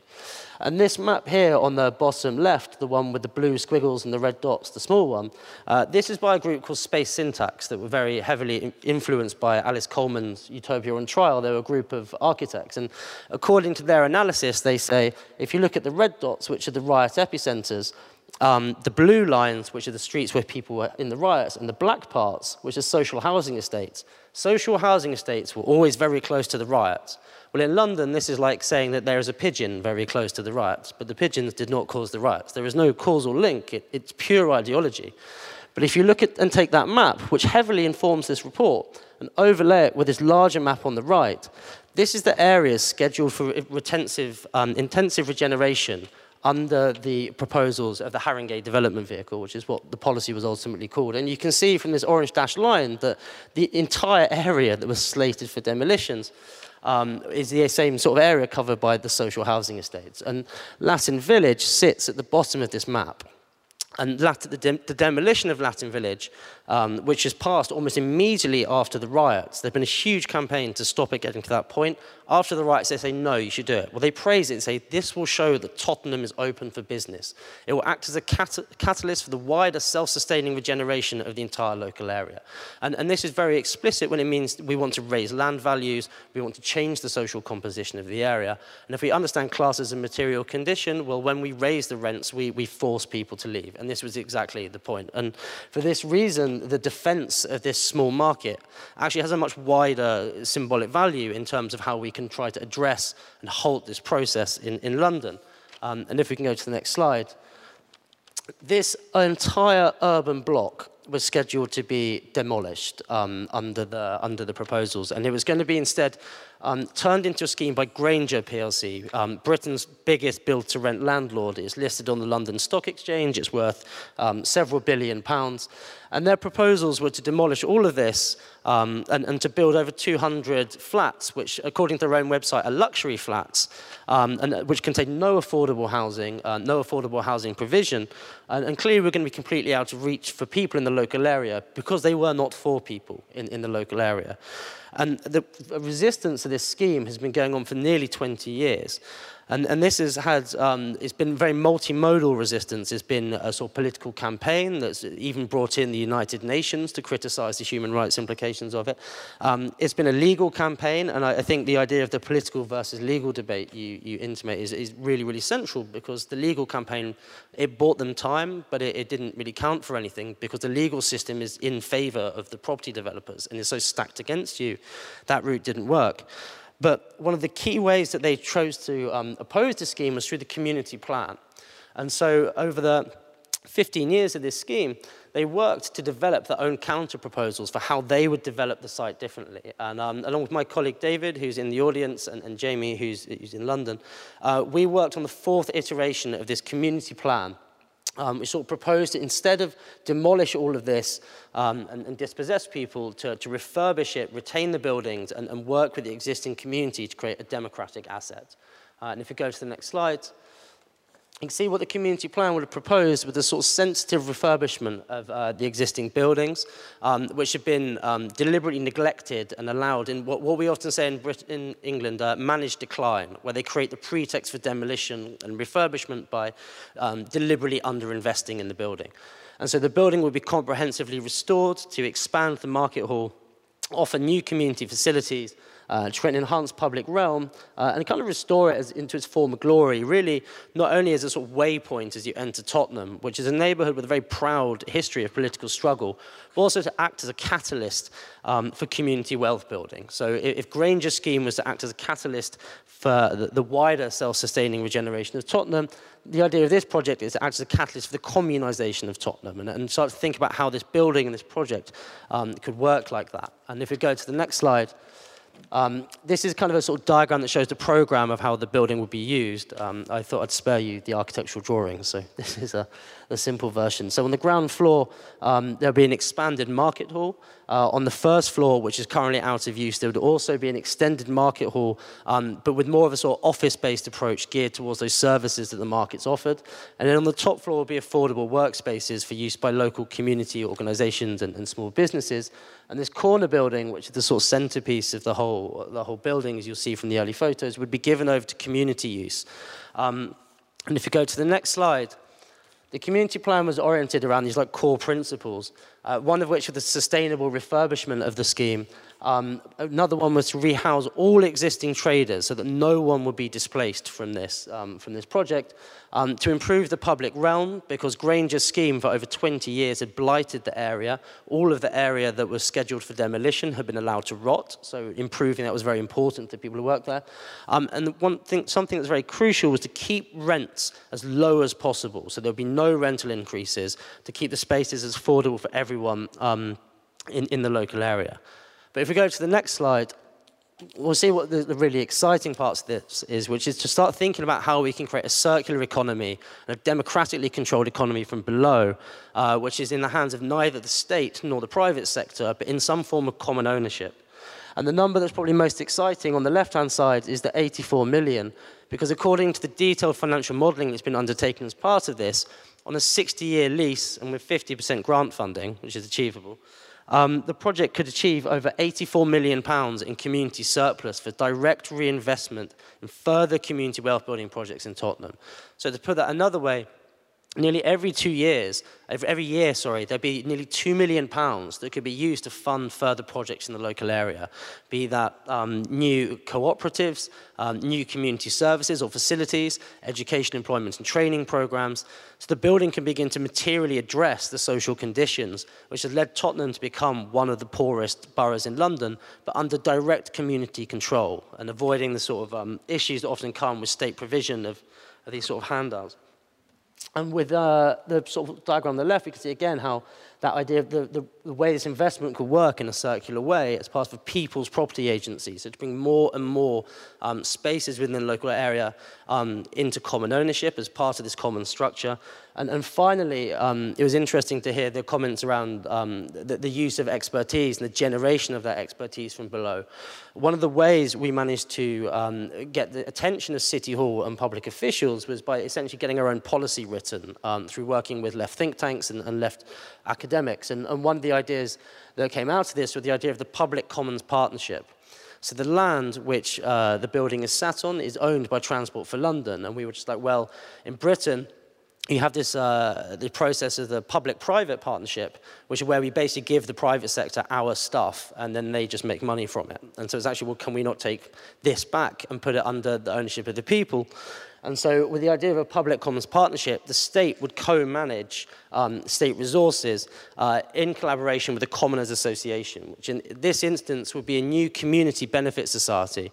Uh, and one of the other things I sort of noticed that um, it came up in the discussion earlier, is, is finding existing legal sort of openings, and for example, the, the Constitution, and using that to force open a wider debate about property rights. And so um, we were using the form of the Community Benefit Society, which is a legal form in, in English law, um, to, to, create a democratic organization on a one member, one vote basis that would mean that the asset, once it was restored, could be run by the people who live and work in the local area. And, and the way that that 84 million pound surplus is used would be under direct community control. Um, and through coming up with these sort of initiatives, we've managed to open this conversation up with the states and and I guess I probably should have said at the beginning, but we've won a very major victory in that the property developer, Granger, has now withdrawn from the site, and the landowners, Transport for London, are now committed to a community-led development, and are going to open up the site for offers um, from, from, the campaign such as ours uh, to take it over and put it under community use. And we've now received the backing of the local council in, in support of this. Um, and so three sort of initiatives that helped us to open up, open up that space. Um, and finally, if we go to the next slide, is kind of where we are now, which is at the beginning of a sort of more sort of conventional architecture process, whereas despite the site having planning permission, really this was more of a political tool, and we now need to go back over a lot of the initial assumptions to push this through and, and, win this bid process that Transport for London is setting up largely for legal reasons. And, and I think the main purpose of this slide is just to say that while there's been this major victory, um, the struggle is not yet over, in fact, far from it. And it's now the really difficult question of how we transition to this implementation of the project um, that's about to begin. And I think there's obviously some parity there with, um, with the, what we're seeing in Berlin. And then finally, if you go to the last slide, the last slide. Uh, if you have a, a, more than passing interest, you can find more information about the plan uh, up on the top link, where you can also sign up to the email address for, for the email um, updates, and you can follow us on Twitter at the link below. Thank you. Thanks very much, Ben.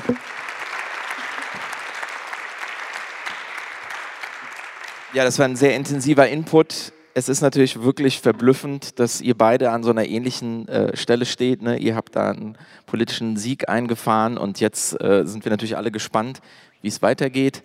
Ähm, um das vielleicht kurz wieder zu dir zurückzuspielen, Sabine, es ist natürlich äh, ein paar Sachen würde ich gerne aufgreifen, Ben, die du gesagt hast. Du hast von Anfang an über den Urban Struggle gesprochen, auch als Class Struggle.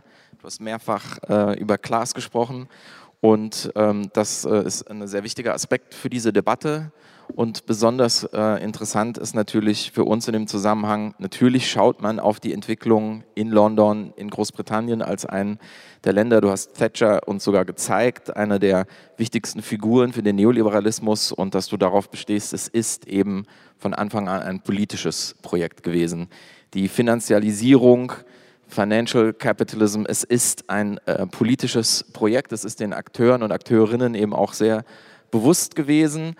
Ähm, das ist für uns ein wichtiger äh, Rahmen natürlich und Zusammenhang und natürlich sind auch solche Wörter wie Gentrification auch nicht zufällig äh, englische Lehnwörter, die wir auch in der deutschen Debatte benutzen. Karl Marx saß auch in der Library in London und hat sich sehr intensiv mit der Geschichte des Kapitalismus beschäftigt und vor allem mit dieser massiven sozialen Enteignung, die du eben als dritten Punkt genannt hast, Sabine, wo eben Leute, damals Bauern und Bäuerinnen, von ihrem Land vertrieben wurden durch die sogenannten Enclosures, also die Einhegungen.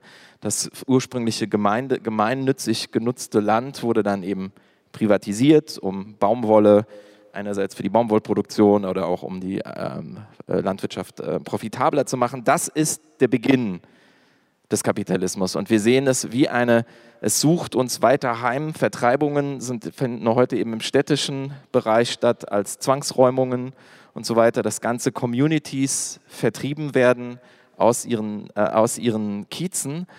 Und du machst diesen Zusammenhang auf in deinem Buch und nennst, hast eben einen Untertitel, da geht es eben nicht nur um das Privateigentum, sondern um die Idee einer großen Wiederaneignung und du sprichst in dem Zusammenhang aber auch von einer kleinen Wiederaneignung.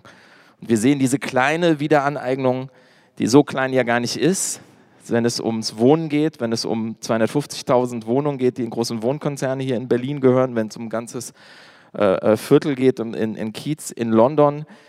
Was wäre deine ähm, Response, deine Antwort auf den Input hier und vielleicht auch deine Fragen an die einzelnen Teilnehmerinnen, bevor wir die Zeit noch nutzen wollen, um es auch fürs Publikum zu öffnen. Übergebe ich das jetzt dir, liebe Sabine. Okay, also ähm, die, die, die, Unterscheidung zwischen der kleinen Wiederaneignung und der großen Wiederaneignung würde ich so treffen, dass die kleine, oder sagen wir erstmal so, äh, so wie du das jetzt selber gerade nochmal geschildert hast, dass sozusagen die wesentliche Veränderung im Feudalismus, und ich muss jetzt nochmal ganz kurz einschieben, das geht jetzt nicht darum zu romantisieren, wie die Eigentumsverhältnisse im Feudalismus waren, sondern das war natürlich auch ein Klassenverhältnis. Da gab es sozusagen Leibeigenschaft, Grundherren und so weiter und so fort. Ne? Aber der große Unterschied zu den Eigentumsverhältnissen der modernen Zeit ist eben, dass halt ähm, in, in weiten Teilen Subsistenz gelebt werden konnte unter entsprechenden entsprechenden natürlich, wenn die Ernte schlecht war, Armut und so weiter. Ne? Und was wir äh, durch die, äh, durch die Enclosures erlebt haben, ist sozusagen die Durchsetzung, ich nenne es jetzt mal so im marxischen Sinne, der Warenform, dass also alles zur Ware Nein, natürlich nicht alles, ne, wir denken an die Care-Ökonomie und so weiter, aber alles äh, sozusagen im Wesentlichen die Ware, Arbeitskraft und, und Bodenware werden konnten. Und das ähm, haben wir sozusagen auf einer sehr abstrakten Ebene, beobachten wir historisch seither unterschiedliche Erscheinungsweisen dieses Verhältnisses. Also dass wir zum Beispiel jetzt so eine starke Dominanz der Privateigentumslogik erleben, ist natürlich historisch zurückzuführen auf die Privatisierungsoffensiven, die wir jetzt da, äh, ich sage jetzt mal so, ausgelöst oder angefangen mit Thatcher teilweise auch schon früher äh, beobachten können. Und das bedeutet, dass durch diese Privatisierung, das hat auch dieser ganz berühmte Ungleichheitsforscher Piketty festgestellt, dass eine der zentralen Ursachen für die soziale Ungleichheit, die extrem gewachsen ist in den letzten Jahren, die Privatisierung war. Das heißt, die Dominanz des Privateigentums ist im Grunde genommen eine Umverteilung von unten nach oben in den letzten Jahren gewesen. Und da gab es auch historisch schon andere Phasen, kurz nach dem äh, Zweiten Weltkrieg sozusagen, wo wir noch ein ganz starkes Staatseigentum erlebt haben haben, wobei Staatseigentum nicht die favorisierte Alternative ist dessen, was wir hier wollen, glaube ich, kann ich jetzt für alle hier reden. Das ist auch nicht das, was die äh, Kampagne möchte, sondern es geht tatsächlich um Community, um Commons, um öffentliches Eigentum, ins, also in Klammer Verfügungsgewalt. Wenn ich jetzt quasi diese doppelte Frontstellung habe, zum einen überhaupt historisch konkret gegen diese gestiegene Dominanz des Privateigentums angehen zu wollen, bin ich erstmal in einem Abwehrkampf. Das heißt, ich muss zurückerobern. Das, was in, der, in den letzten Jahren durch die Privatisierung der öffentlichen Güter und dadurch, dass alles Mögliche nur noch zum Asset wurde, also sozusagen zum Gegenstand der Vermehrung von Kapital durch wenige einzelne VermögensbesitzerInnen, ähm, dann haben wir da erstmal so einen Abwehrkampf, ähm, den wir, oder einen Rück, Rückholungskampf äh, zu führen. Das ist, das ist sozusagen im Kleinen und im Hiesigen gibt es da Nischenprojekte und politische Kämpfe, die ich als die kleine Wiederaneignung bezeichnen würde, die so ein bisschen sozusagen die, die grundlegenden Aspekte, nämlich also der Alternative adressieren, nämlich Demokratisierung, Teilhabe. Diejenigen, die betroffen sind von der Verfügungsgewalt über etwas, die sollten auch idealerweise darüber mitbestimmen können. Das ist das eine. Das andere ist, ähm, das, das habe ich vorhin nur kurz angedeutet, dass in der, in der privateigentumsdominierten Gesellschaft Konkurrenz ganz, eine ganz große Rolle spielt, dass die Unternehmen nicht kooperativ miteinander agieren, sondern dass sie verfügen in Konkurrenz zueinander. Was wir hier jetzt bei diesen alternativen Praktiken erleben, ist Kooperation. Ne? So, und natürlich bewegen sich diese, ich nenne es jetzt mal Ein-Punkt-Bewegungen oder diese unterschiedlichen Projekte und Nischen, von denen das hier sozusagen jetzt nur eine, eine kleine Auswahl ist, davon gibt es ja wesentlich mehr, bewegen sich noch im Hiesigen. Ja? Also wir sind, also ne, zum Beispiel dieser Supermarkt, die Leute, die da einmal im Monat drei Stunden arbeiten, das muss man auch können. Ne? Jetzt sagt ihr irgendwie, ja, drei Stunden im Monat ist nicht viel, aber nichtsdestotrotz äh, gibt es eben ähm, immer Grenzen, äh, im hiesigen, man ist immer eingebunden noch in der herrschenden kapitalistischen Produktionsweise mit all den Nachteilen, die das hat. Es gibt zum Beispiel auch an, diesem Super, an dieser Superkoop-Idee natürlich auch Kritik, dass das eine Art Lohndumping ist ne? oder eine Art Preisunterbietung des Herrschenden.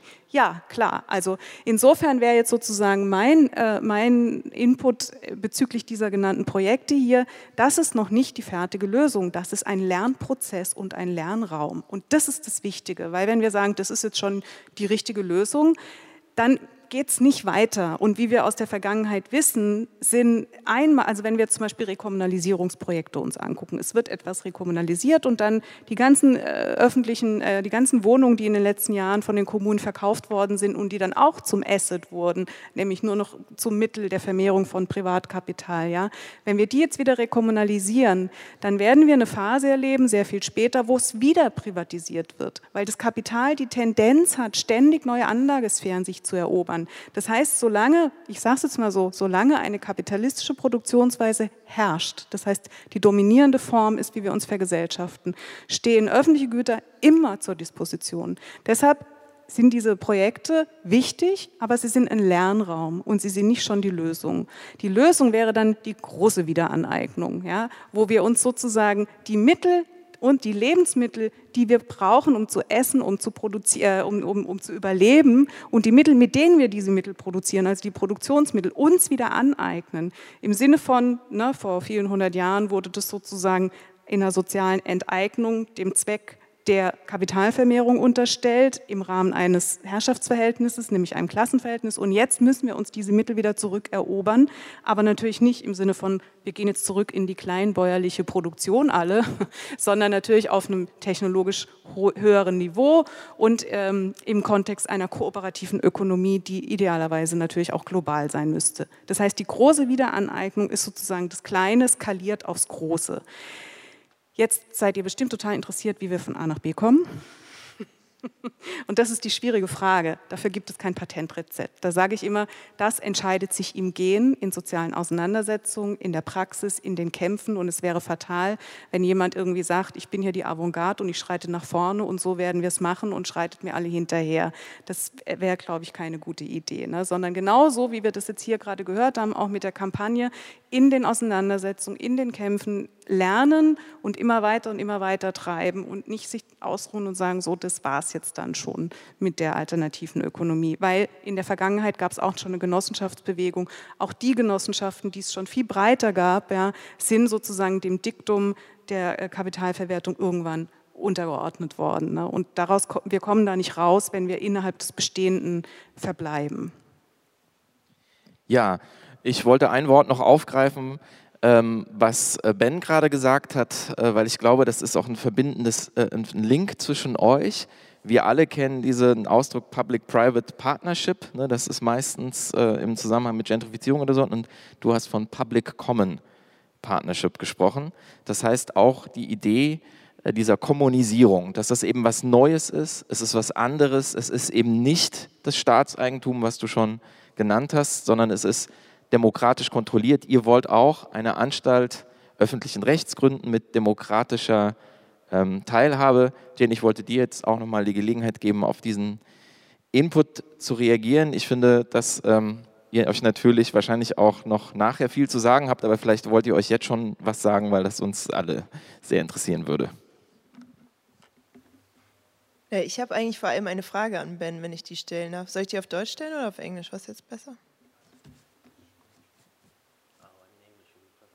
Okay.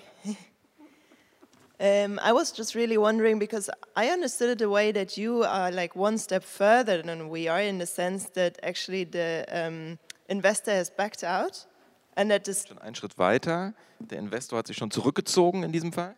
And the city has agreed like to follow up on your plan, right? Also die Stadtregierung hat schon zugestimmt dem Plan. So I would be really interested in hearing how you actually got the city uh, to not implement any further like neoliberal um, development in that uh, district. So, wie habt ihr die Stadt dazu gekriegt, nicht diesen Investmentplan, der schon vorlag, uh, umzusetzen, sondern auf euch zu hören? Um, that's a very good question. I, I, think we're still trying to work out the answer. Um, I suppose um, one of the key things to say is that we have won a comparatively small parcel of land. And, and I think what the difference is is that uh, the, the, the issues and pressures around gentrification are very acute and, and, and many people are very aware of them. And, and so when there's something that becomes quite emotive, uh, that, that people can sort of resonate with, and it's a bit of a single issue campaign, it, it kind of worked, like this is the Save Latin Village campaign, and, and, and, and people have sort of taken that, taken that on. And I think the, the difference is, is whereas here you've had nearly 60% of the city say we want to take back, um, you know, the entire housing system really and put it under popular control, we've won concessions around a very small parcel of land. A, a concession is actually quite easy for capital to make in, in some senses. And so I think, uh, given that our politicians are very cynical and the Mayor of London is, is undoubtedly on the side of the developers, you know, we've managed to take a small slice of the city, which is a relatively easy concession for them to give. And the, the way that we've got rid of the developers has been through this huge amount of political pressure. And, and we, we, we try to go for the whole thing. I mean, for a start, it's worth saying there's the staying power of, of the people that have been there. There's a community that have fought these people for nearly 20 years, and they're just like, we're not going, we're going to fight, we're not going to back down. They exhausted the legal process, which made it take such a long time for the developer to get anywhere that their permissions would expire, their costs would increase. Um, it became very apparent uh, to the, the developer that we would force their costs up as far as we could go. Um, there was an escalating political campaign which was transitioning into a more confrontational street campaign around the market as well. I mean, ultimately, there would have been occupations of the land, there would have been the, the physical defense of that site had it, had it gone further. Um, the pandemic has changed the role, it has had a significant role in changing the economics of, of the city um, away from that sort of model. Um, and I, I think, um, you know, one of the other key mechanisms that I think is, is underexplored and uh, but perhaps worth thinking through is, is, is we went to, um, uh, we, I don't know how to explain this very briefly. We went to um, the, the financial district and we started working out how to meet with the organization's shareholders and starting to try and sow dissent through, through the company's shareholding structure. Um, which I can sort of expand on later because it's a bit detailed. But um, it, it's through this sort of collective of measures um, and, and building this escalating political campaign and, and making it very clear that there would be a fight until the end, which combined with the overlap of, of the mayoral election, and we made it very clear we were going to make this a problem for Sadiq Khan if he didn't, didn't support us, that in the end, when the developer walked away, it, it was quite an easy win for City Hall to be like, you keep it. And so I think it's, it's this confluence of things. But I think, you know, ultimately it's a very easy concession for capital to make in some sense. And so the victory here has been the staying power of the campaign. The system kind of remains unchanged. I think if we can get this over the line and deliver, what the community plan could ultimately be, I think that would be the real signal moment that something could perhaps change. And, and there is a, some growing appetite for that in City Hall. So I think it's, it's a bit of an open question. du noch was hinzufügen? Ja, vielen Dank für diese Antwort. Sven, ich wollte dir auch die Möglichkeit geben, nochmal ähm, zu reagieren. Ben hat auch gerade das Stichwort gegeben, der Pandemie. Ich glaube, es ist natürlich schon wirklich eine große Frage, was passiert in unseren Städten nach der Pandemie. Ihr versucht jetzt schon einen Schritt in Richtung kleine Wiederaneignung. Was wäre noch deine Reaktion auf das hier gehört? Naja, Ben hat einen spannenden Punkt ähm, gebracht ähm, auf die Frage von Jenny, dass er gesagt hat, es geht bei uns um einen sehr speziellen kleinen Teil der Stadt, um den wir uns kümmern, den unsere Kampagne betroffen hat. Und ich glaube, das wird der schwierige Punkt sein, große Strukturen so umzuwandeln. Also was wir machen, ist ja so ein bisschen, die Kritik von Sabine ist richtig und da müssen wir auch noch ein bisschen dran arbeiten und schauen, wie wir das für jeden möglich machen, da zu partizipieren. Aber wir bauen kleine Strukturen, um zu zeigen, ja, so funktioniert es und ähm, wer will uns denn was Böses? Also wenn wir uns selber tragen können, ist auch keine schlechte Idee, können wir das ja machen. Und ab einem gewissen Punkt, oder das machen wir jetzt schon, vernetzen wir uns natürlich mit den anderen, die das auch woanders machen. Also wir sind ja nicht die Einzigen. Ne? Es gibt in Berlin noch äh, Robin Hood, ähm, es gibt in München den Food Hub, ähm, in Köln bildet sich das Kollektiv.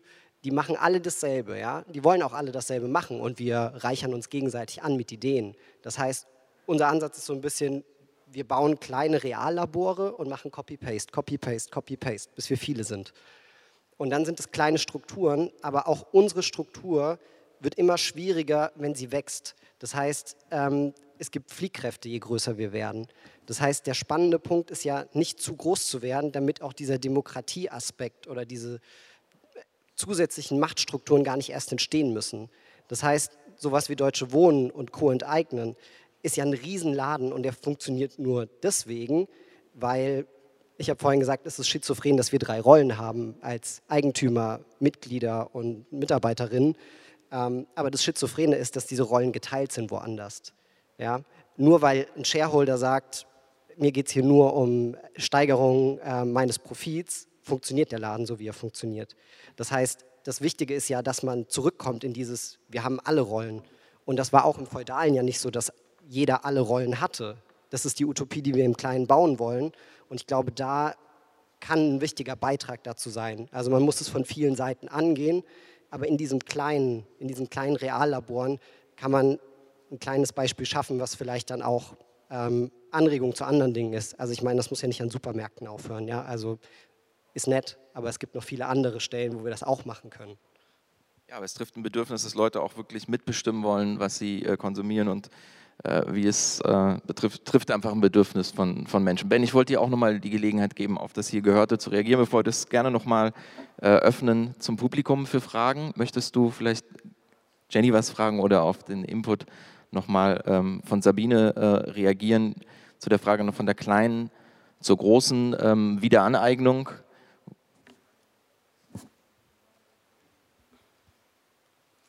getting in German at the same time. Um, yeah, I think lots of interesting things have been said. I think this, this concept of enclosure is, key. Um, E.P. Thompson, and he writes about the formation of the English working class through the enclosures. He does note that one of the key functions of, of the move to enclose and, and the enclosure of the land is to discipline um, an increasingly restive, you know, pre-working class that's engaged actually in widespread disobedience of the existing class system. And, and I think that, that concept that enclosure and, and discipline are two things that go together is really, really important. And, um, and, and that's kind of what I think you see, in, in, at least in the British context, but this also applies to America. Um, and also actually uh, probably to most of Europe, to be honest, in the, the state response to riots is essentially the re-enclosure of land. And in the same way, the, uh, the re-enclosure of, of land occurs with the privatization of social housing. It's land that has been won through ultimately social democracy in that sense, but those are off the back of working class struggles, through trade union movements, through, through political opposition. Um, you know, there was no social housing 200 years ago, right? There was like collective housing, it was communized housing, but the state provision of housing was something that was fought and won by the workers' movement. And actually what that did is it strengthened the workers' movement. And so the destruction of that, that, that re-enclosure of the land back to capital, um, and, and, to open it up to market spaces was done to, to neutralize class power. And so I think that the point you make, that the reprivatization is always a threat, is, is, is really, really true. And, and there will be um, there will be that struggle. And, and, and part of that is because land privatization has been fundamental um, to the development of neoliberal economies, especially in Britain, but also in, in Germany. You know, the, the privatization of land from the former GDR was one of the fastest in, in history. And in, in the same way in Britain, we, we've lost trillions and trillions of assets of public land to, to the private sector. In fact, it's one of the areas that is least discussed. We talk about the railways, we talk about the telecoms, we talk about the, the communications infrastructure, but the biggest thing they privatized in Britain was land, and, and it was partly to create the, the foundation of this heavily financialized economy. And, and I, I put that on one of the slides that the percentage of Britain's gross domestic product, which is being lent as mortgages, went from 20% in 1980 to 60%.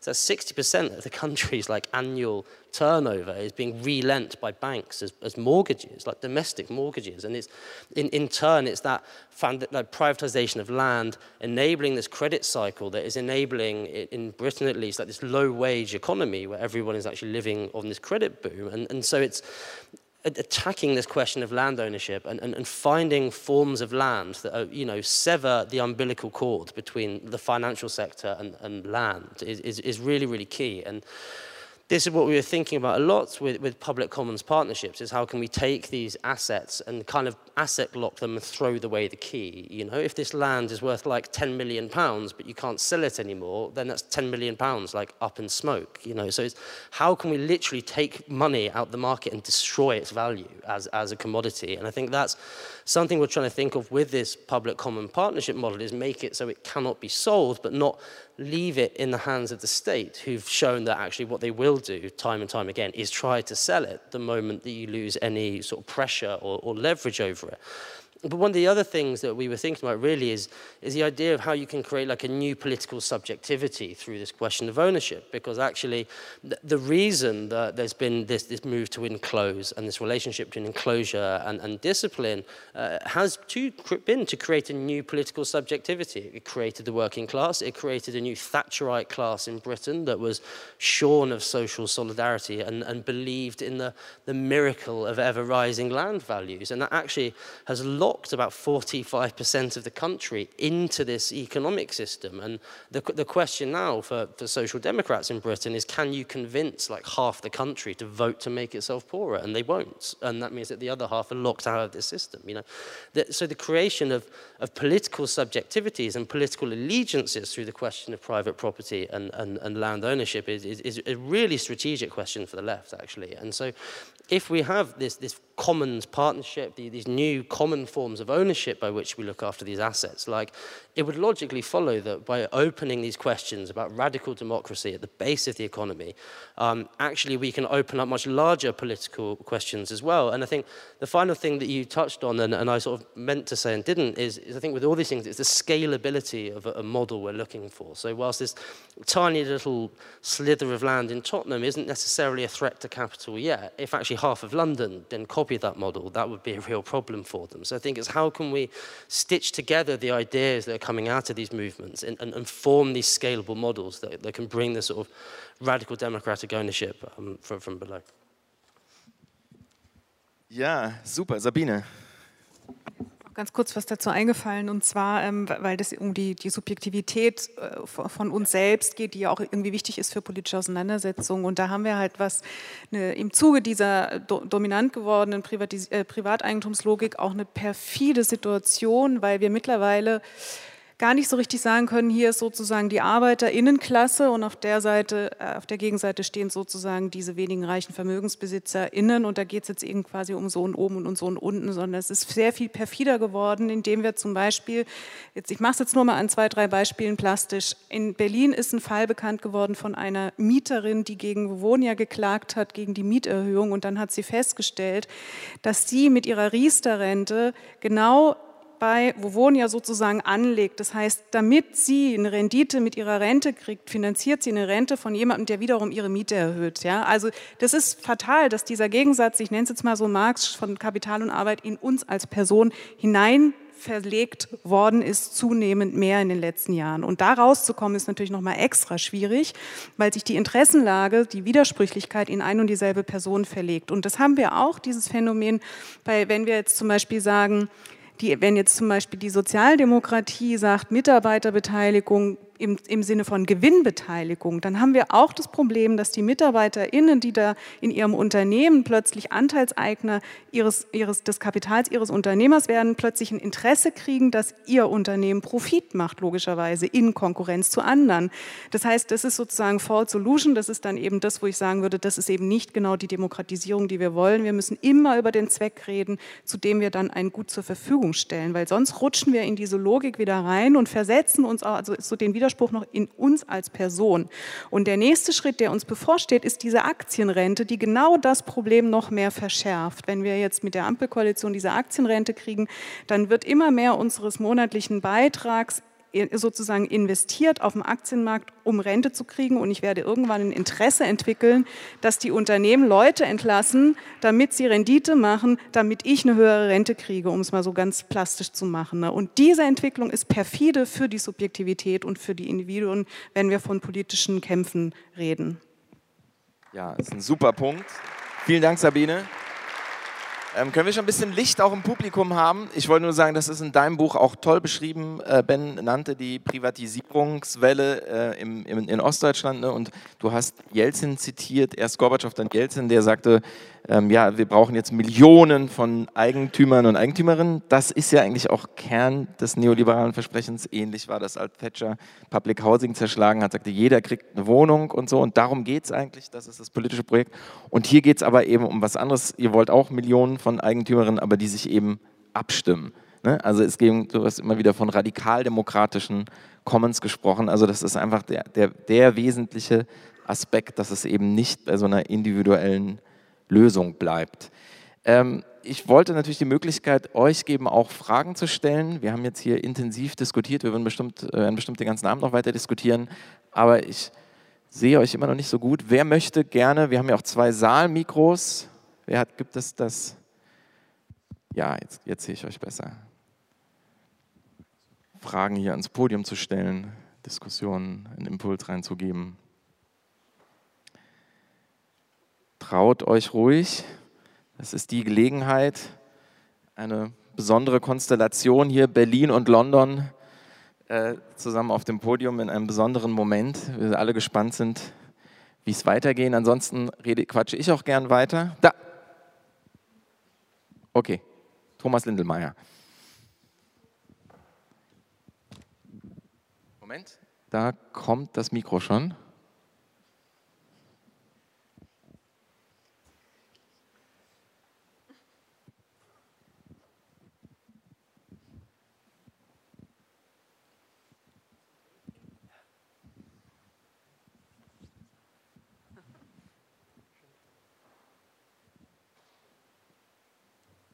Ich hoffe, es geht durch die Maske durch, ja, dass man mich verstehen kann. Also mich, mich hat also kurz vor der Wahl persönlich ziemlich aufgeregt, dass äh, für 2,5 Milliarden eben dort diese Schrottimmobilien ausgerechnet von denen zurückgekauft worden sind, die wir eigentlich enteignen wollten. Und ich halte das für ziemlich kontraproduktiv, was da gelaufen ist, äh, weil das ja natürlich auch für die Enteignungskampagne mitunter eine Grundlage sein könnte, wo Deutsche Wohnen und Co. Äh, sich wertmäßig orientieren wollen, wo, äh, wie hoch sie entschädigt werden wollen, wenn es denn zu einer Enteignung kommt. Und dann kommt man mit den 8 Milliarden, die in den Prospekten ja ursprünglich drinnen äh, gestanden sind, hinten und vorne nicht mehr hin. Ja? Wenn man jetzt für Asbest, asbestverseuchte Immobilien schon so hohe Werte bezahlt, dann muss man ja für die Filetstücke, die ja noch nicht zurückgekauft sind, äh, wohl eher noch mehr anlegen, als wie das, was jetzt bezahlt worden ist.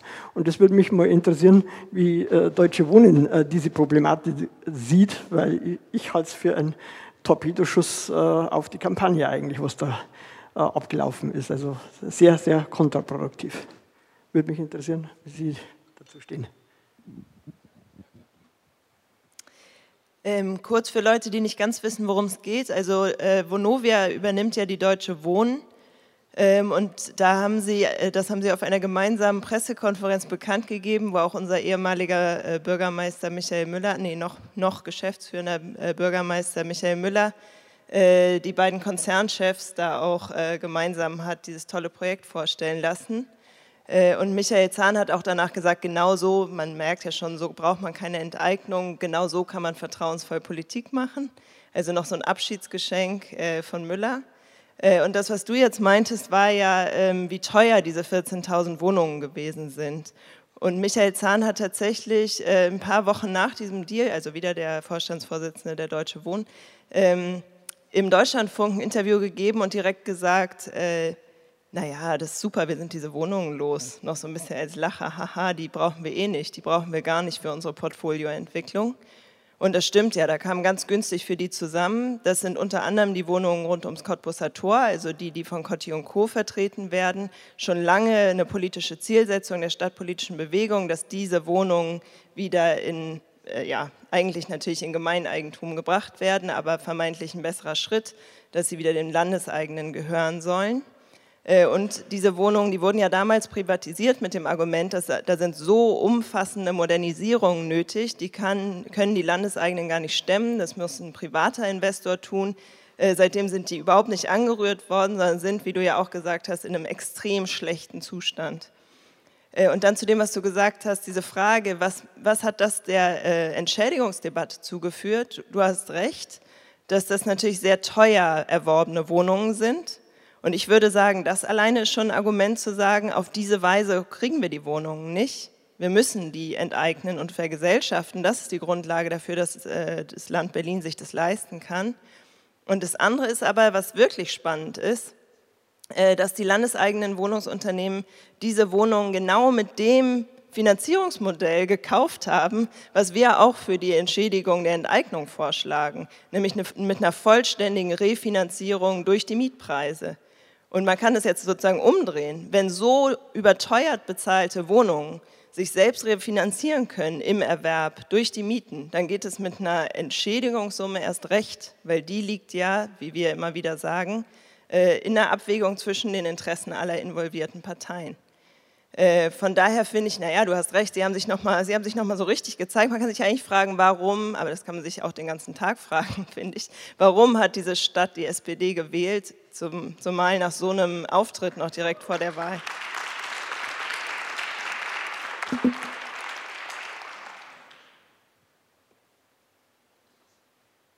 Noch weitere Fragen?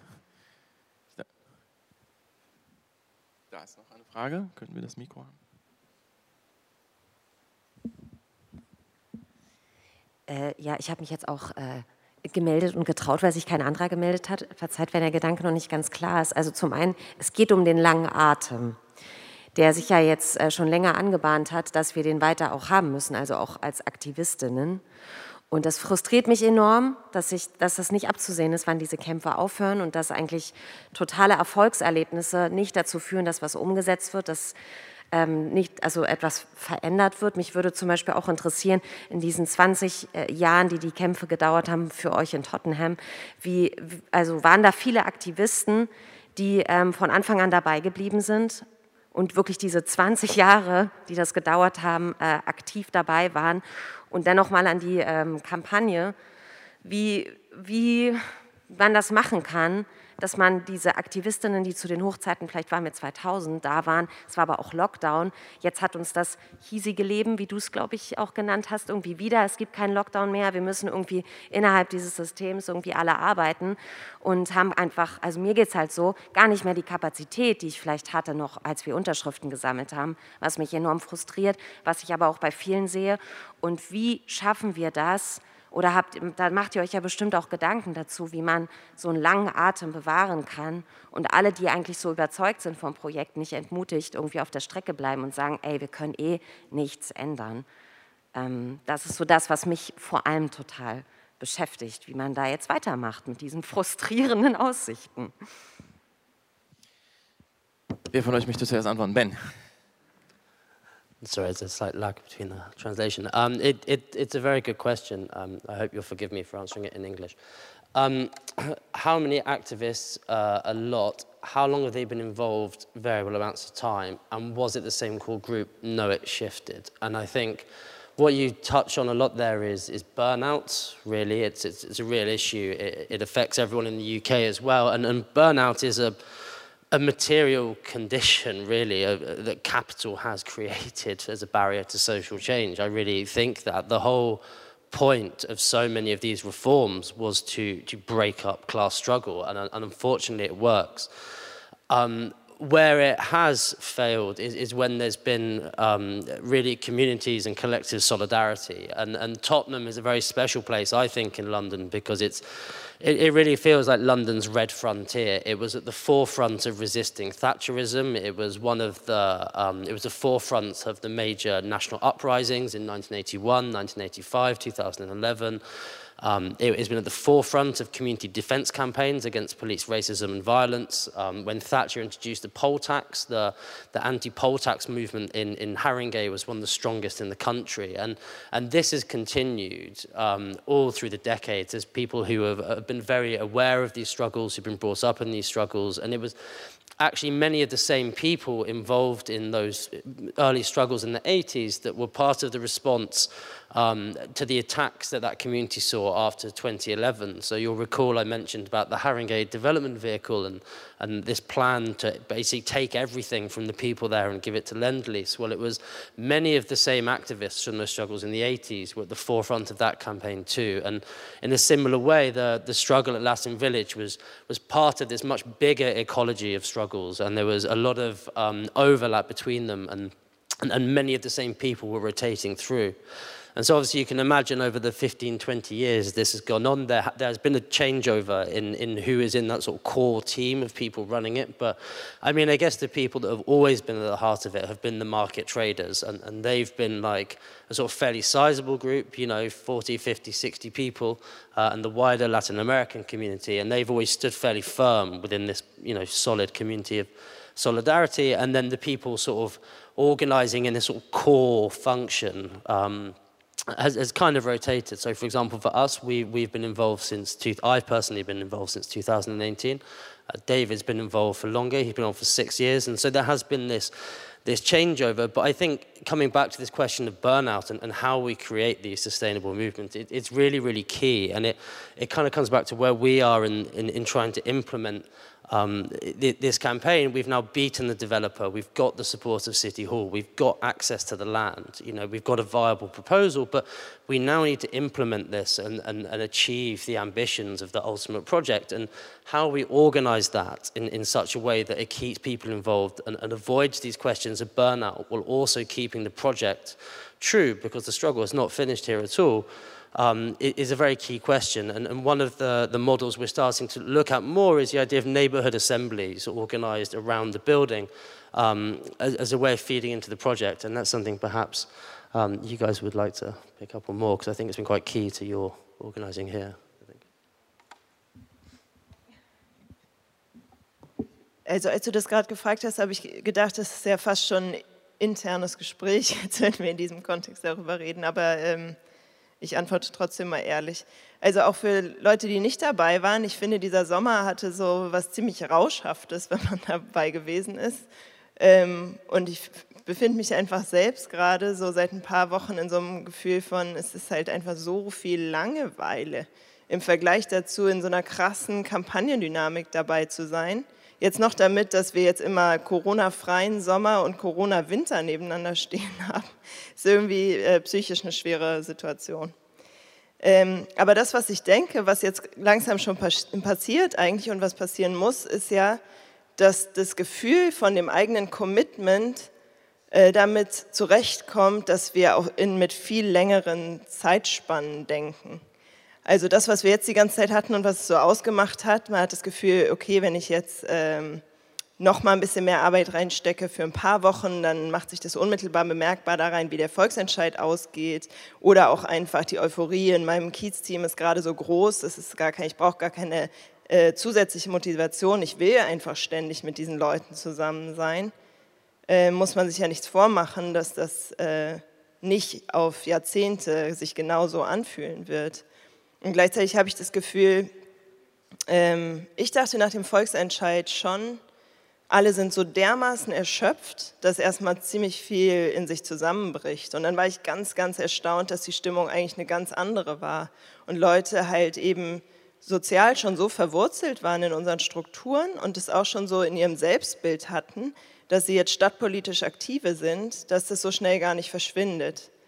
Ähm, und genauso ging es mir auch selbst. Ich habe immer sehr viel gedacht, nach Deutsche Wohnen enteignen. Und da habe ich, solange ich gedacht habe, wir verlieren eh, immer gedacht, diesen Herbst und sonst dann irgendwann auch nächstes Jahr, da werde ich mich sehr doll ausruhen, äh, irgendwie Dinge nachholen, die ich eine Weile nicht gemacht habe. Und jetzt habe ich angefangen zu merken, es gibt für Leute, die dabei gewesen sind in dieser krassen Kampagnenzeit, gar nicht so richtig so ein nach Deutsche Wohnen enteignen. Also weil für mich persönlich hat es wirklich verändert, was diese Stadt für mich bedeutet. Und dabei, also ich komme ja aus Berlin, ich wohne hier ewig, meine Eltern wohnen hier und äh, meine Brüder und alle.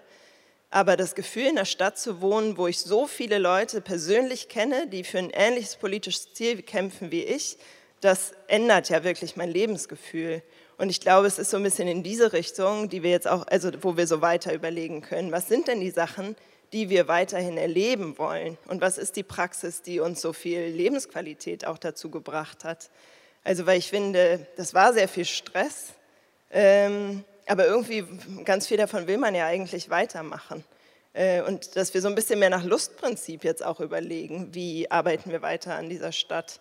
Das ist so das, was mir vorschwebt. Ich glaube, daher kam auch das, was ich vorhin schon gesagt habe, dieses Bild, ähm, noch mehr Kollektivität herzustellen. Und da ist es für mich auch gar nicht so wichtig, dass äh, dieser Volksentscheid mit dem Erfolg und dieser ganz konkreten Sache ein bisschen mehr in Distanz rückt. Ja, ich wäre sehr gespannt, vielleicht wollt ihr auch noch was dazu sagen.